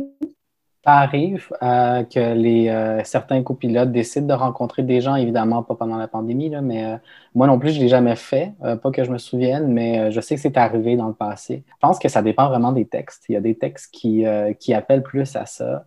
Il y a des auteurs et des autrices qui veulent, qui veulent rencontrer des gens aussi. Euh, mais il faut comprendre que les revues, c'est comme une drôle d'écologie. Ça, euh, tout se décide vraiment beaucoup d'avance, mais tout se fait en très peu de temps. Les mm. délais sont très, très serrés dans les revues, puis c'est un problème. Là. Euh, c'est comme le majeur problème qu'on a dans le milieu des revues, c'est que tout, tout, est, tout, tout, va trop vite. Puis ça fait que, bon, c'est ça, les, co, copilotes ont juste un mois pour faire l'édition des textes. C'est quand même 12, 13, 14 textes. c'est quand même beaucoup de textes en un seul mois et donc euh, c'est difficile de rencontrer tout ce beau monde-là. Fait que c'est sûr que le courriel, c'est la chose qui, euh, qui, est le, plus efficace. Éventuellement, on va essayer d'avoir plus de temps pour faire les numéros. Là. On a toutes sortes d'idées, mais, euh, c'est ça. Donc, donc, à cause de, ben, des structures des revues, c'est un peu difficile de rencontrer des gens, malheureusement, mais ce serait intéressant de pouvoir le faire davantage. Hmm. C'est souvent aussi des gens, ben souvent, peut-être majoritairement, c'est des gens qui sont à leur première expérience d'édition, premier texte, c'est quoi, c'est plus sensible ou plus, euh, ben, pas, nécessairement pour tout le monde, mais il y a, des fois, c'est normal aussi quand c'est la première fois que, que, tu sais que tu vas être publié. Puis, euh, mais c'est le fun en même temps, ça rend ça euh, comme cet enthousiasme-là. Hmm. Oui, c'est ça. Comme euh, le dit Stéphanie, ça dépend euh, des textes. Comme le dit Nicolas, il y a certaines personnes qui, apprécient un accompagnement euh, particulier selon leurs besoins. Mais ce que je trouve intéressant aussi avec le concept des copilotes de un numéro, c'est que c'est aussi une rencontre à chaque fois. Une même personne qui édite selon le numéro avec qui elle est jumelée, ça peut donner quelque chose de différent. La stratégie d'édition peut varier. On peut tenter d'avoir un regard double sur un texte, ou se séparer, faire un travail plus en, profondeur. Puis, ça fait euh, des vastes expériences de, de publication pour les gens qui, pourraient faire plusieurs numéros au fil des années, par exemple, et aussi des, des expériences euh, d'édition différentes. Moi, c'est une chose que j'aime beaucoup de mes bus, l'idée que c'est toujours des duos différents. Le, le, comité de rédaction est composé de huit personnes, puis on a quatre revues par année, donc c'est donc des duos différents. Mais vu que le comité bouge beaucoup, c'est jamais les mêmes duos. Euh, ça fait que les auteurs et les autrices qui travaillent avec des duos, euh, euh, leur expérience est unique. ils vont jamais reprendre ce type d'expérience-là parce que ce duo n'existe qu'avec ce numéro-là. Ça, c'est vraiment le fun, je trouve. puis j'ai parlé à quelques reprises avec des, autoristes qui ont, qui ont publié plus d'une fois dans Mobius et on me le dit tout le temps que, ben oui, en fait, c'est pas du tout, du tout la même chose, travailler avec telle personne plutôt qu'avec telle personne, évidemment, là. Euh, mais c'est comme, je trouve, souligné par le fait que c'est des duos euh, et pas juste une personne qui dirige chaque numéro qui est intéressant, que j'ai beaucoup aimé faire avec Stéphanie, c'est à chaque numéro aussi, il y a un texte qu'on choisit du fond Mébius, donc un texte qui a été déjà publié dans un numéro euh, passé. Et donc, euh, il n'y a, a, pas nécessairement de, de, ligne directrice pour le choisir, mais nous, on a essayé de trouver quelque chose qui résonnait avec euh, les autres textes qu'on a sélectionnés. Donc, pour le 170, c'est une suite de Tania Langlais qui a été euh, même retravaillée pour l'occasion quand on lui a dit qu'on le sélectionnait et euh, qui s'insère, on, trouve, euh, vraiment parfaitement dans notre thématique. Et moi, je trouve que c'est fabuleux. J'adore euh, retrouver des choses que soit j'avais déjà lues, soit je redécouvre dans un nouveau contexte. Euh, ce texte n'a pas été euh, créé en pandémie et pourtant, il, résonne avec tous les autres. Donc, je trouve ça fabuleux de pouvoir faire entrer des textes en dialogue à travers les époques aussi. Oui, puis Tania Langlais, elle sortait d'un silence de publication, puis c'était comme euh, une année, euh, c'est tombé comme ça. En plus, on l'a trouvé, en disant, mon Dieu, en plus, Tania, euh, moi, je venais de la découvrir, je la connaissais pas, je l'ai découvert avec le Perceval qui est sorti aux herbes rouges il n'y a pas longtemps. Fait que oui, c'était comme un beau, un beau hasard, puis son, son poème, est étrange, mais c'était comme en adéquation, là, ça, il a trouvé sa place facilement. Puis dans notre numéro en particulier, il y avait la lettre de Jeannot qui quittait euh, donc la revue. Oui, c'est ça, c'est une lettre manuscrite. On a gagné le prix du, euh, de la revue de l'année à la SODEP cette année. Euh, ce qui est quand même un, événement extraordinaire parce que c'est un, ben, un prix quand même important. Euh, et puis, ça nous a vraiment ému de gagner ce prix-là. C'est un prix, en fait, euh, où, c'est les, euh, c'est le milieu des revues qui décide. C'est les gens des différentes revues qui votent pour la, revue de l'année. Et donc, c'est comme une reconnaissance, nos pères. ça, c'est vraiment génial. Et après la célébration est venu un temps de réflexion sur comment est-ce qu'on s'est rendu là. Et avec Jeannot, on se disait, c'est doux amer comme, comme reconnaissance parce que euh, ça a été une année super difficile. Ça a été deux ans très difficiles pour Mébius. On a travaillé très, très, très, très fort et on a surtravaillé. Puis on s'est dit, c'est pas dans ces conditions-là qu'on devrait être une revue reconnue. Euh, on ne devrait pas devoir se fatiguer à ce point-là dans une période pandémique en plus pour arriver à une telle reconnaissance. Et donc, c'est euh, au lieu de juste écrire merci, euh, Jeannot a très brièvement et très euh, sensiblement, en fait, écrit juste une petite lettre manuscrite où il disait merci pour tous ces efforts-là, mais ça ne devrait pas être comme ça. Je pense que c'est un message qu'on doit apprendre un peu dans le milieu des revues. Sinon, on peut dire autre chose que chaque numéro euh, est accompagné d'un podcast. Puis ça, c'est vraiment un truc le fun parce que ça, ça, ouvre les horizons, disons, de la revue. Ça nous permet d'aborder des sujets euh, euh, dans la longueur, dans le temps, qu'on aborde un peu brièvement dans la revue, d'avoir des discussions qu'on n'aurait pas autrement, je pense, avec certains, euh, certains autoristes. Puis euh, c'est ça. Donc là, le numéro, l'épisode du numéro 170 est déjà sorti. Superbe épisode, donc que, que Marie-Lou et Stéphanie ont mené de front, dans lequel Marie-Lou et Stéphanie s'entretiennent avec Simon Brown et avec, avec qui? Avec Zimani, avec Cassando. et puis moi, je m'entretiens avec Vanessa Yunsi. Euh, donc, c'est l'occasion d'entendre parler ces autoristes-là qui ont, qui ont travaillé dans la revue. Ça, c'est comme le truc qu'on fait en parallèle euh, à chaque numéro. C'est une belle occasion de déployer certains textes aussi. Nous, euh, le texte de Simon Brown et Mimi Leboeuf était quand même une chansonnette. Donc, on était très ravis d'avoir cet espace-là pour l'entendre plutôt que seulement le lire. Tantôt, vous disiez qu'il y a un, artiste visuel aussi euh, pour la page couverture. Est-ce que cet artiste s'implique aussi à d'autres niveaux dans la revue? Non, en fait, l'artiste, son travail au départ, c'est de répondre à, chacune des citations thèmes comme si elle était une autrice, euh, c'est-à-dire d'y répondre, mais par le visuel. Évidemment, chaque, euh, chaque artiste, il va un peu comme, comme il ou elle le désire, C'est-à-dire, euh, il y en a certains, certaines, mais certaines parce qu'on a, on a juste eu des, euh, des artistes euh, femmes. Chacune d'entre elles décide si elles décident, si elles veulent faire une résidence plus ou moins conceptuelle ou seulement une résidence où c'est vraiment quatre œuvres complètement séparées. Dans le cas d'Awa, actuellement, c'est un peu entre les deux. elle fait vraiment des couvertures avec leur sens différent liés à la station thème à chaque fois, mais dont le l'élément récurrent, c'est un portrait. Un portrait d'une personne qui fait partie de ces différentes communautés. Euh, donc, c'est comme un ajout à quelque chose qui est plus séparé, si on veut, euh, parce que les quatre citations thèmes ne sont pas choisis ensemble tant que ça. Euh, donc, c'est le fun parce qu'à chaque fois, on se demande et de quoi va avoir l'air la couverture, mais aussi qui va être dessus. Ça va être quoi le visage, littéralement le, visage de, chaque numéro. Présentement, si j'ai bien compris, euh, il y a un appel de texte qui est en cours pour le numéro 173. Oui. Parce que 171, 172, c'est déjà euh, clos comme appel de texte. C'est euh, Je cultive le jardin de la furie, le thème, pour le 173. Comment ça fonctionne pour envoyer un texte? Pour envoyer un texte, ben, c'est très simple. Il faut envoyer un texte de maximum 3000 mots, maximum, ah, je me souviens plus, je pense que c'est 7 pages si c'est de la poésie.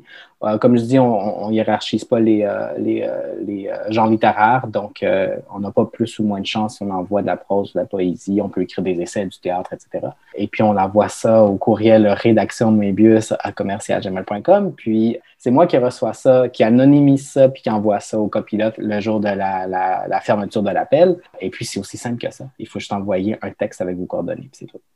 J'ai cru comprendre que c'est surtout des auteurs autrices qui habitent au Canada qui peuvent envoyer des textes? Oui, on a des contraintes euh, à cause des subventions, en fait, des contraintes assez serrées. On ne peut pas publier plus que deux textes dont, euh, qui sont écrits par des personnes qui vivent à l'étranger par numéro. Donc, euh, les personnes qui vivent à l'étranger ont beaucoup, beaucoup moins de chances, en fait, d'être publiées.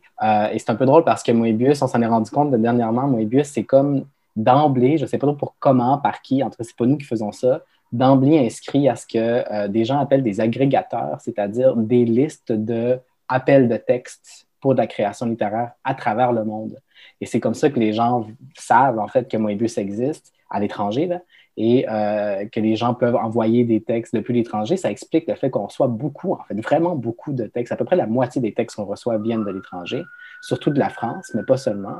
Euh, et donc, euh, c'est ça, parce que l'information circule dans des listes dont on n'a pas le contrôle. Euh, c'est intéressant en même temps de voir des textes qui viennent de l'étranger. Dans le fond, toi, tu fais comme deux listes que tu présentes aux copilotes? Les copilotes savent, la seule information que les copilotes obtiennent lorsque je leur envoie tout le dossier, c'est le titre de l'œuvre, le code que j'ai donné comme titre, si on veut, et sa provenance. Donc, Québec, ben, c'est-à-dire Canada ou hors Canada. Comme ça, les copilotes savent qu'il y en a juste deux parmi les Canada qui peuvent choisir. Merci beaucoup, euh, Stéphanie euh, Barahona et Marie-Lou Kraft, qui êtes co ben, vous avez co-dirigé le numéro 170 de la revue Mobius. Merci, Julie. Merci beaucoup. Merci, Nicolas Dawson, rédacteur en chef de la revue. Pas juste le numéro 70, hein, tous les numéros, jusqu'à nouvel ordre. Merci à toi.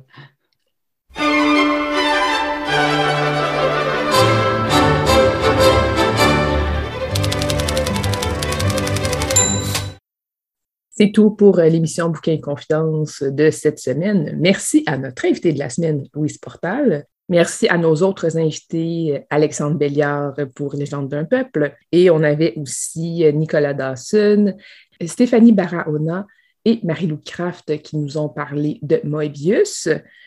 Merci à nos chroniqueuses Marianne Caillé et Caroline Ménard. Merci aussi évidemment à Sophie Gagnon-Reberge d'avoir euh, ouvert l'émission aujourd'hui.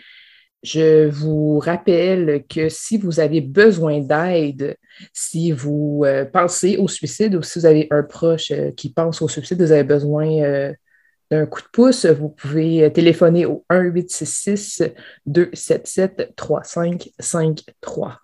Restez à l'écoute de CKRL, c'est les saints patrons de la Couffaine qui suivent à l'instant. Passez une belle soirée et à la semaine prochaine.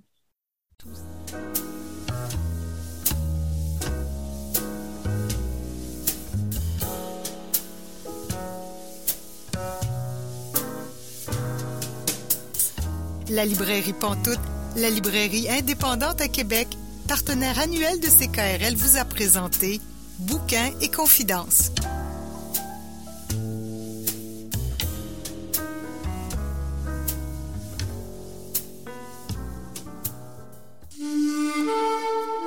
Cette émission est disponible en balado-diffusion